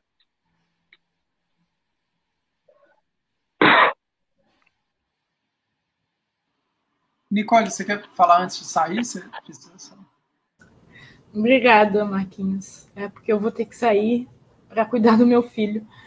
É, Bruno, obrigada por suas palavras e também pela indicação dessa referência que me parece preciosa para entender esses, essa, esses processos, né, de luto e, e, na sua diferença também, né? É, porque o, o, que, o que eu acho que essas pessoas vêm me ensinando é que, por mais dura que seja a morte, a vida é mais importante, né? Então, a continuidade é a mais importante. Inventemos o que tivemos que inventar para que isso possa ocorrer, né? E aí, em termos dessa toxicidade, Jonathan, né, desses eventos e como eles intoxicam esses lugares e como os lugares estão nessa talvez indecidibilidade, né, entre é, esses sujeitos, né, e essas relações e aquilo que acontece ali. É, a Marcela Coelho de Souza tem um, um uma expressão, né, que ela define um lugar como aquilo que acontece entre um sujeito e um evento. E a gente, acho que a gente precisa lidar com isso, né, o tempo todo. Talvez lidar com a universidade dessa maneira, né, construir a universidade dessa forma, conhecimento dessa forma, seja uma possibilidade para a gente sair desse estado, estado de coisas, né? Mas o que, o que me parece é que esse se eu não sei, Moisés, se eu consigo alcançar a complexidade do, do da sua intervenção, até porque eu, eu fiquei super curiosa para ouvir o final dela, né?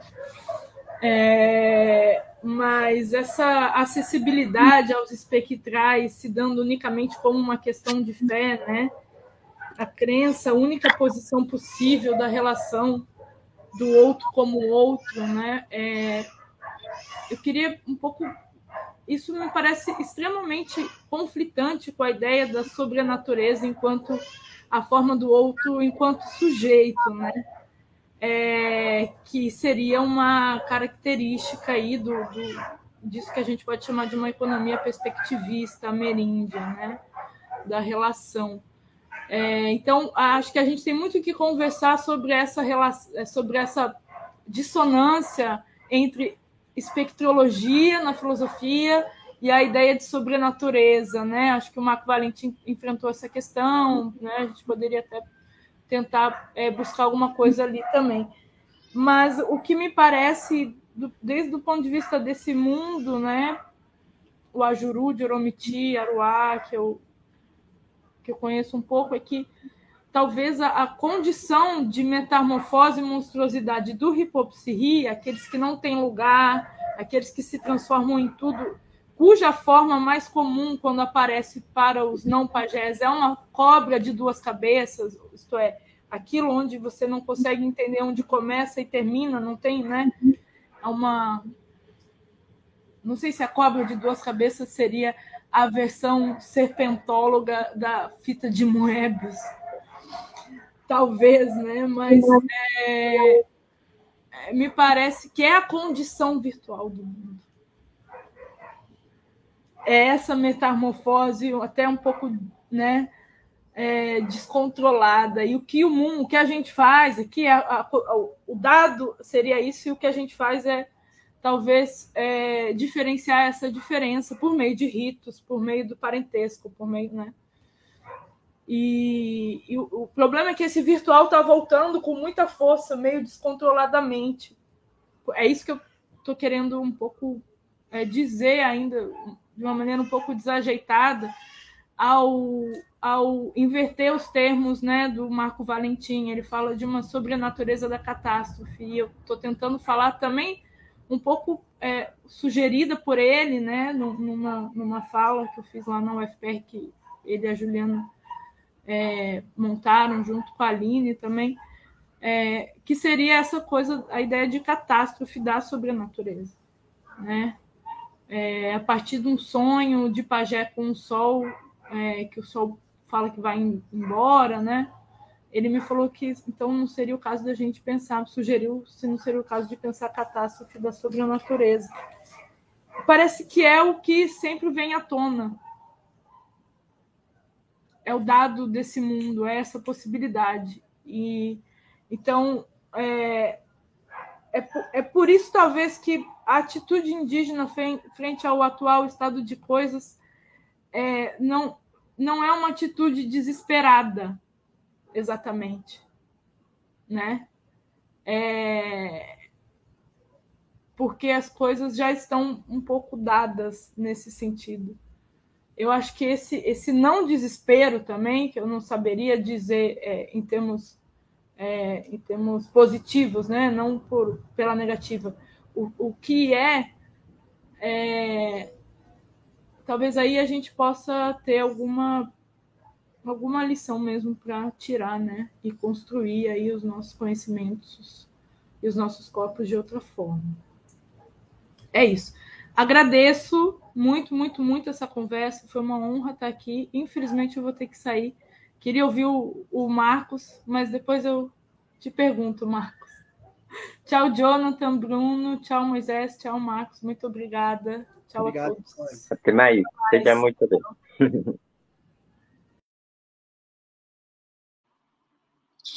Eu queria também só agradecer ao, ao, ao Bruno, ao Jonathan, ao Moisés, mas ao Bruno especialmente pela, pela fala tocante que ele fez agora no final. Né? Eu, eu acho que o, a questão que o Levi-Strauss coloca, Bruno, na hora que ele, fa, ele aproxima o pensamento cristão ao que ele chama de mundo democrático moderno, é, que ele está vendo de um, de um, ponto de vista até um, é uma espécie de simplificação heurística que ele faz, mas para dizer que a universalização da condição humana ela cria uma interioridade que circunscreve a política e as resoluções políticas, o mundo da política, a uma configuração humana, vamos dizer, né? Enquanto esses outros povos que que não universalizaram a condição humana, mas que retêm para si a condição perspectiva humana, pensando que outros povos podem ser humanos de sua própria perspectiva, mas num sentido diferencial,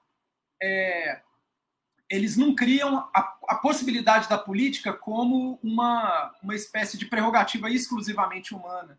Mas a política pode sim ser a relação com as plantas, com os animais, ou seja, a política vai estar o tempo todo atravessada por uma relação com o que é extra-humano, com o que está fora da comunidade humana, e que por isso abre a política perpetuamente a outros seres, sejam eles espectros, bichos, plantas, lugares, é, né? enquanto o que o Levi-Strauss sugere é que é isso, o, a democracia moderna, em sua herança cristã, ela meio que, digamos assim, ela aprisiona a política dentro de uma redoma imunitária constituída pela universalização do humano, e o que está fora dela já não é mais do campo da política. Não sei se eu fui claro, mas eu acho que é isso o que o Levi-Strauss tem estava pensando na hora que ele faz essa aproximação, né?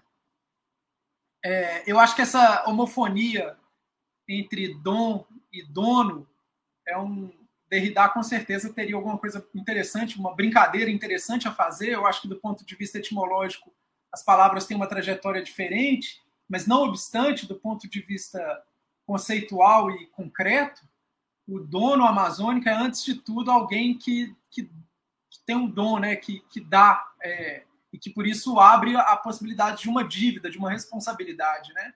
O dono dos bichos é justamente aquele que permite que os bichos sejam caçados a contragosto ou, ou, ou, ou, como, uma, como um favor, digamos assim, mas ele, ao fazê-lo, ele abre a dívida do caçador, né? E o caçador se vê perpetuamente responsável a viver nesse âmbito de um cuidado, de um perigo que ele ter tomado aquele bicho é, cria, né? Então, a relação entre dom e dono, ela é íntima, eu acho que ela é muito interessante, pode ser muito bem explorada no pensamento amazônico, ainda que no pensamento mais corriqueiramente, uma vulgata do pensamento branco, o dono é justamente aquele que não deu, né? que reteve para si. Né?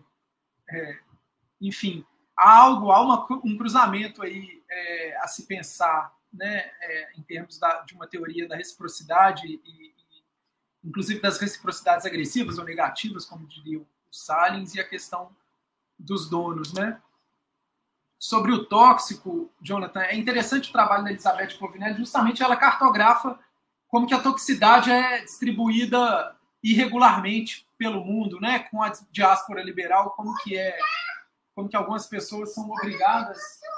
Tem uma criança me chamando a atenção. Ah, como que as pessoas são obrigadas a viver num regime de toxicidade, enquanto justamente porque outras podem viver num regime imunitário que possibilita a elas se afastar dessa toxicidade, né? É, e que, de, de, qualquer maneira, é interessante o livro, por exemplo, O Império do Amor, da Elizabeth Povinelli. O primeiro ensaio é todo sobre furúnculos, né? sobre esses abscessos causados por infecção de bactérias e como que isso é parte do que para as populações com as quais ela viveu na Austrália, isso é parte do que é viver entre as pessoas, do que é viver entre os parentes. E quando ela chega em Chicago, quando ela chega no Canadá para dar uma conferência, os médicos ficam o tempo todo tentando convencer ela de que isso não é normal. Mas aí ela diz: isso não é normal no corpo de uma mulher de classe média, professora universitária, e que tem que se afastar daqueles mundos vividos da Austrália para que isso se torne uma, um, um problema de saúde corriqueiramente reconhecido naquelas populações, mas que uma mulher branca de classe média, professora universitária, não pode ter. Né? Então, ela começa a pensar como que a toxicidade é mal distribuída, é parte do mundo vivido e é parte da é parte do que implica, por exemplo, uma criança que cresce, uma mulher, uma, uma menina que cresce numa periferia, ela cresce no mundo tóxico e ela crescer e a pedagogia é, imanente na qual ela se prepara para crescer, ela é preparada pelas suas irmãs, por suas mães, para crescer implica em saber lidar com essa toxicidade. É, ou seja, não é dado a ela fugir disso, né? E isso exige uma arte do cuidado, isso exige uma arte de saber viver num mundo perigoso que nós, classe média, brancos, ainda mais nós aqui que somos quatro homens brancos que estavam falando aqui nessa sala, a gente achava que a gente estava meio que dispensado de pensar isso, e eis que a catástrofe, o antropoceno, a intrusão de Gaio, o que quer que a gente chame, nos empurra obrigatoriamente nesse mundo novamente, né?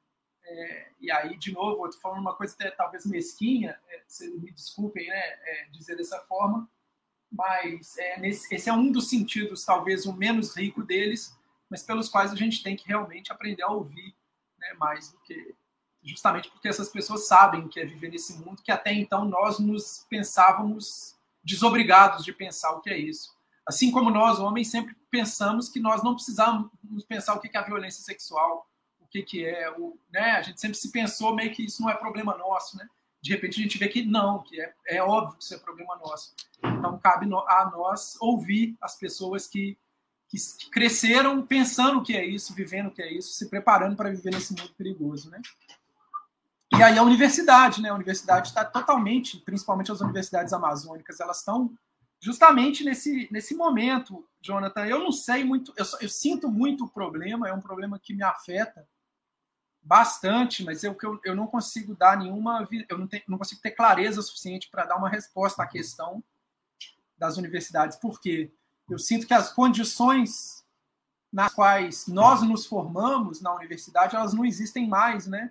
E hoje em dia a universidade é outro zumbi também, né? Num certo sentido, é um, a universidade é meio um morto-vivo, no sentido de que ela continua reproduzindo internamente uma forma de vida cujas condições objetivas, materiais, transcendentais mesmo de possibilidade já estão absolutamente despedaçadas, né?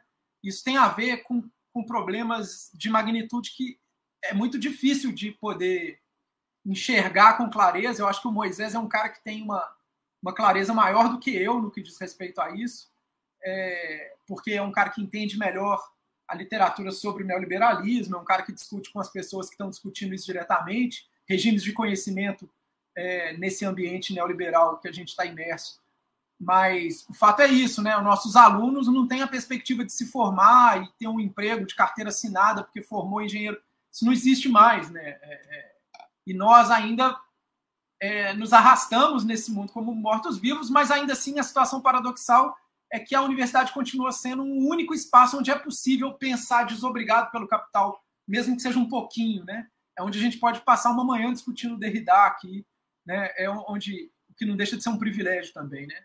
É... Mas sabe, então assim, a universidade é esse jardim onde é possível cultivar certos, certas formas de vida, de pensamento que já estão muito difíceis de cultivar nesse deserto do real, né? A universidade ainda é possível cultivar um pouco disso, mas é possível cultivar isso é, apenas porque certas pessoas ali usufruem de um privilégio que não tem mais lugar. Então, como que a gente cultiva isso abrindo mão desses privilégios? Como que, sabe, assim, eu estou aqui só tentando expor um pouco como que essa questão me afeta como um problema muito mais do que ter uma visão clara. Eu não tenho dúvida, existiam no Brasil, Jonathan, acho que na, na Colômbia isso também deve ter sido discutido, mas na década de 90 existiam certas utopias, no bom sentido, no Brasil do que seria a universidade na Amazônia, né? A Berta Berker, Aziz Absaber, eles falavam, né? A universidade como indutora da ciência, da tecnologia, de um viver bem é, com conhecimento nas Amazônias, o grande papel das universidades como indutoras né, de, de, de proposições de solução para problemas é, é, amazônicos, etc. Isso foi uma utopia que, que movimentou muita esperança dos professores e professoras universitários ao longo da década de 90 e hoje em dia a gente vê um cenário muito, enfim, muito de muita desilusão, né? De muito, muito amargo. E por outro lado, acho que todos nós temos experiências a contar de como a, a universidade pode ser também um lugar muito tóxico ao seu modo, né? Então, eu não sei muito bem, assim, não sei se eu respondi ou se eu compliquei mais, enfim. E só expressar um pouco a minha confusão. Mas agradeço muito a pergunta, as questões de vocês, né? É, é, e é isso. Obrigado. Eu que agradeço a você. Sei que a gente já está bem adiantado no tempo, mas só um comentário rapidinho. Quando o Marcos falou que, que eu estou uh, numa posição para falar melhor, não é, não é no sentido de que eu saiba mais, mas e sim porque eu estou numa universidade que, a meu ver, né, não está uh, uh, fora de sintonia com o seu tempo. Né? Eu faço parte de uma universidade privada e eu posso dizer que as universidades privadas elas estão é, muito sintonizadas, excessivamente sintonizadas com o nosso tempo, né? No sentido de que o processo de infiltração de uma lógica neoliberal de ponta a ponta, né? Desde coisas amplamente faladas como o, o produtivismo, né? Até uh, questão de currículo, né? Ambiente, formas de, de colocar problemas, né? Isso é, é, a sincronia é sufocante. assim, então ela, no meu caso, né, ela ela tá essencialmente viva até, né? Uh, que quiçá, né, quiçá, uh, se ela morresse um pouco, talvez desse um espaço para é, fazer alguma coisa diferente, assim, né? Então, é, eu acho que a, o teu depoimento ele é muito verdadeiro para as públicas, né? É, em relação às privadas, a gente tem as públicas elas estão nesse não lugar, né? Tentando sobreviver no ambiente que quer destruí-las, né? Enquanto que uh, a, as privadas elas estão excessivamente sincronizadas com esse universo do capital uh, de uma tal maneira que uh, os espaços realmente livres são mínimos, assim, né? São espasmos que a gente consegue cavar ali dentro. E em relação ao que o Jonathan perguntou da, de o que fazer, né? Certamente são muitas coisas e longe de mim tem uma plataforma do que, que deveria fazer. Mas uma coisa que eu acho que deveria fazer, que esse próprio evento demonstra, né, a, a universidade, seria reconhecer a total uh, desadequação do nosso quadro disciplinar e, e da separação entre doxa e episteme, né, ou entre conhecimento popular e conhecimento erudito, né, ou conhecimento científico, técnico, né, uh, reconhecer que essas fronteiras já estão completamente uh, incapazes de dar conta dos problemas que a gente tem. E bom, eu não sei se o caminho seria abrir as portas, eu não sei qual seria o caminho, mas um caminho endógeno que a universidade poderia fazer é reconhecer essa total insuficiência e se abrir como um espaço de experimentação. Né? Então, permitir que os currículos, por exemplo, uh, fossem mais fluidos, né? que os estudantes tivessem mais margem para construir uh, um percurso dentro da universidade é, não como algo que já é uma resposta em si, mas como algo que, por meio dessa experimentação, pode gerar novas formas né, dela funcionar, uh, derrubando essas fronteiras entre uh, o conhecimento legitimado enquanto ciência e o conhecimento popular, e entre as disciplinas entre si, entre ciências naturais e ciências humanas. Né? Uh, acho que todas essas fronteiras poderiam ser é, abolidas em nome de uma experimentação que possa nos dar a resposta, talvez, de uma nova organização, já que esta que está aí é a organização que gerou o antropoceno, né? É a organização que está destruindo a Amazônia, que trabalha para o neoliberalismo, né? Então todas essas questões políticas estão diretamente são diretamente reflexo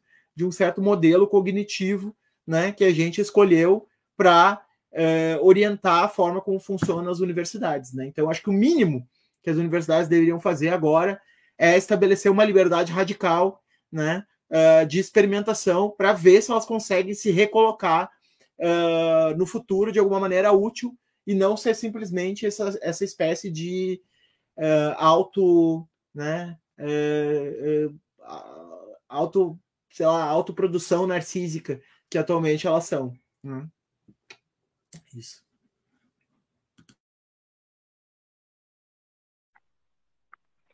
Isso. Então, muito obrigado. Eu acho que por hoje já já eh, acabou o tempo, né? Para, que vamos fechando. Eh, agradecer a todas as pessoas que, que estiveram no YouTube, no Facebook e aqui na, na mesa. E de coração agradeço todas estas intervenciones que, que seguirán así eh, rumiando en, la, en todo el cuerpo del pensamiento. Muchas gracias.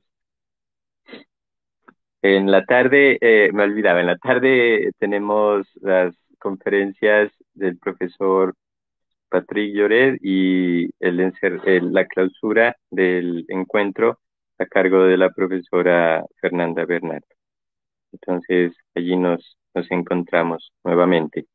Tengan un resto de, de día extraordinario.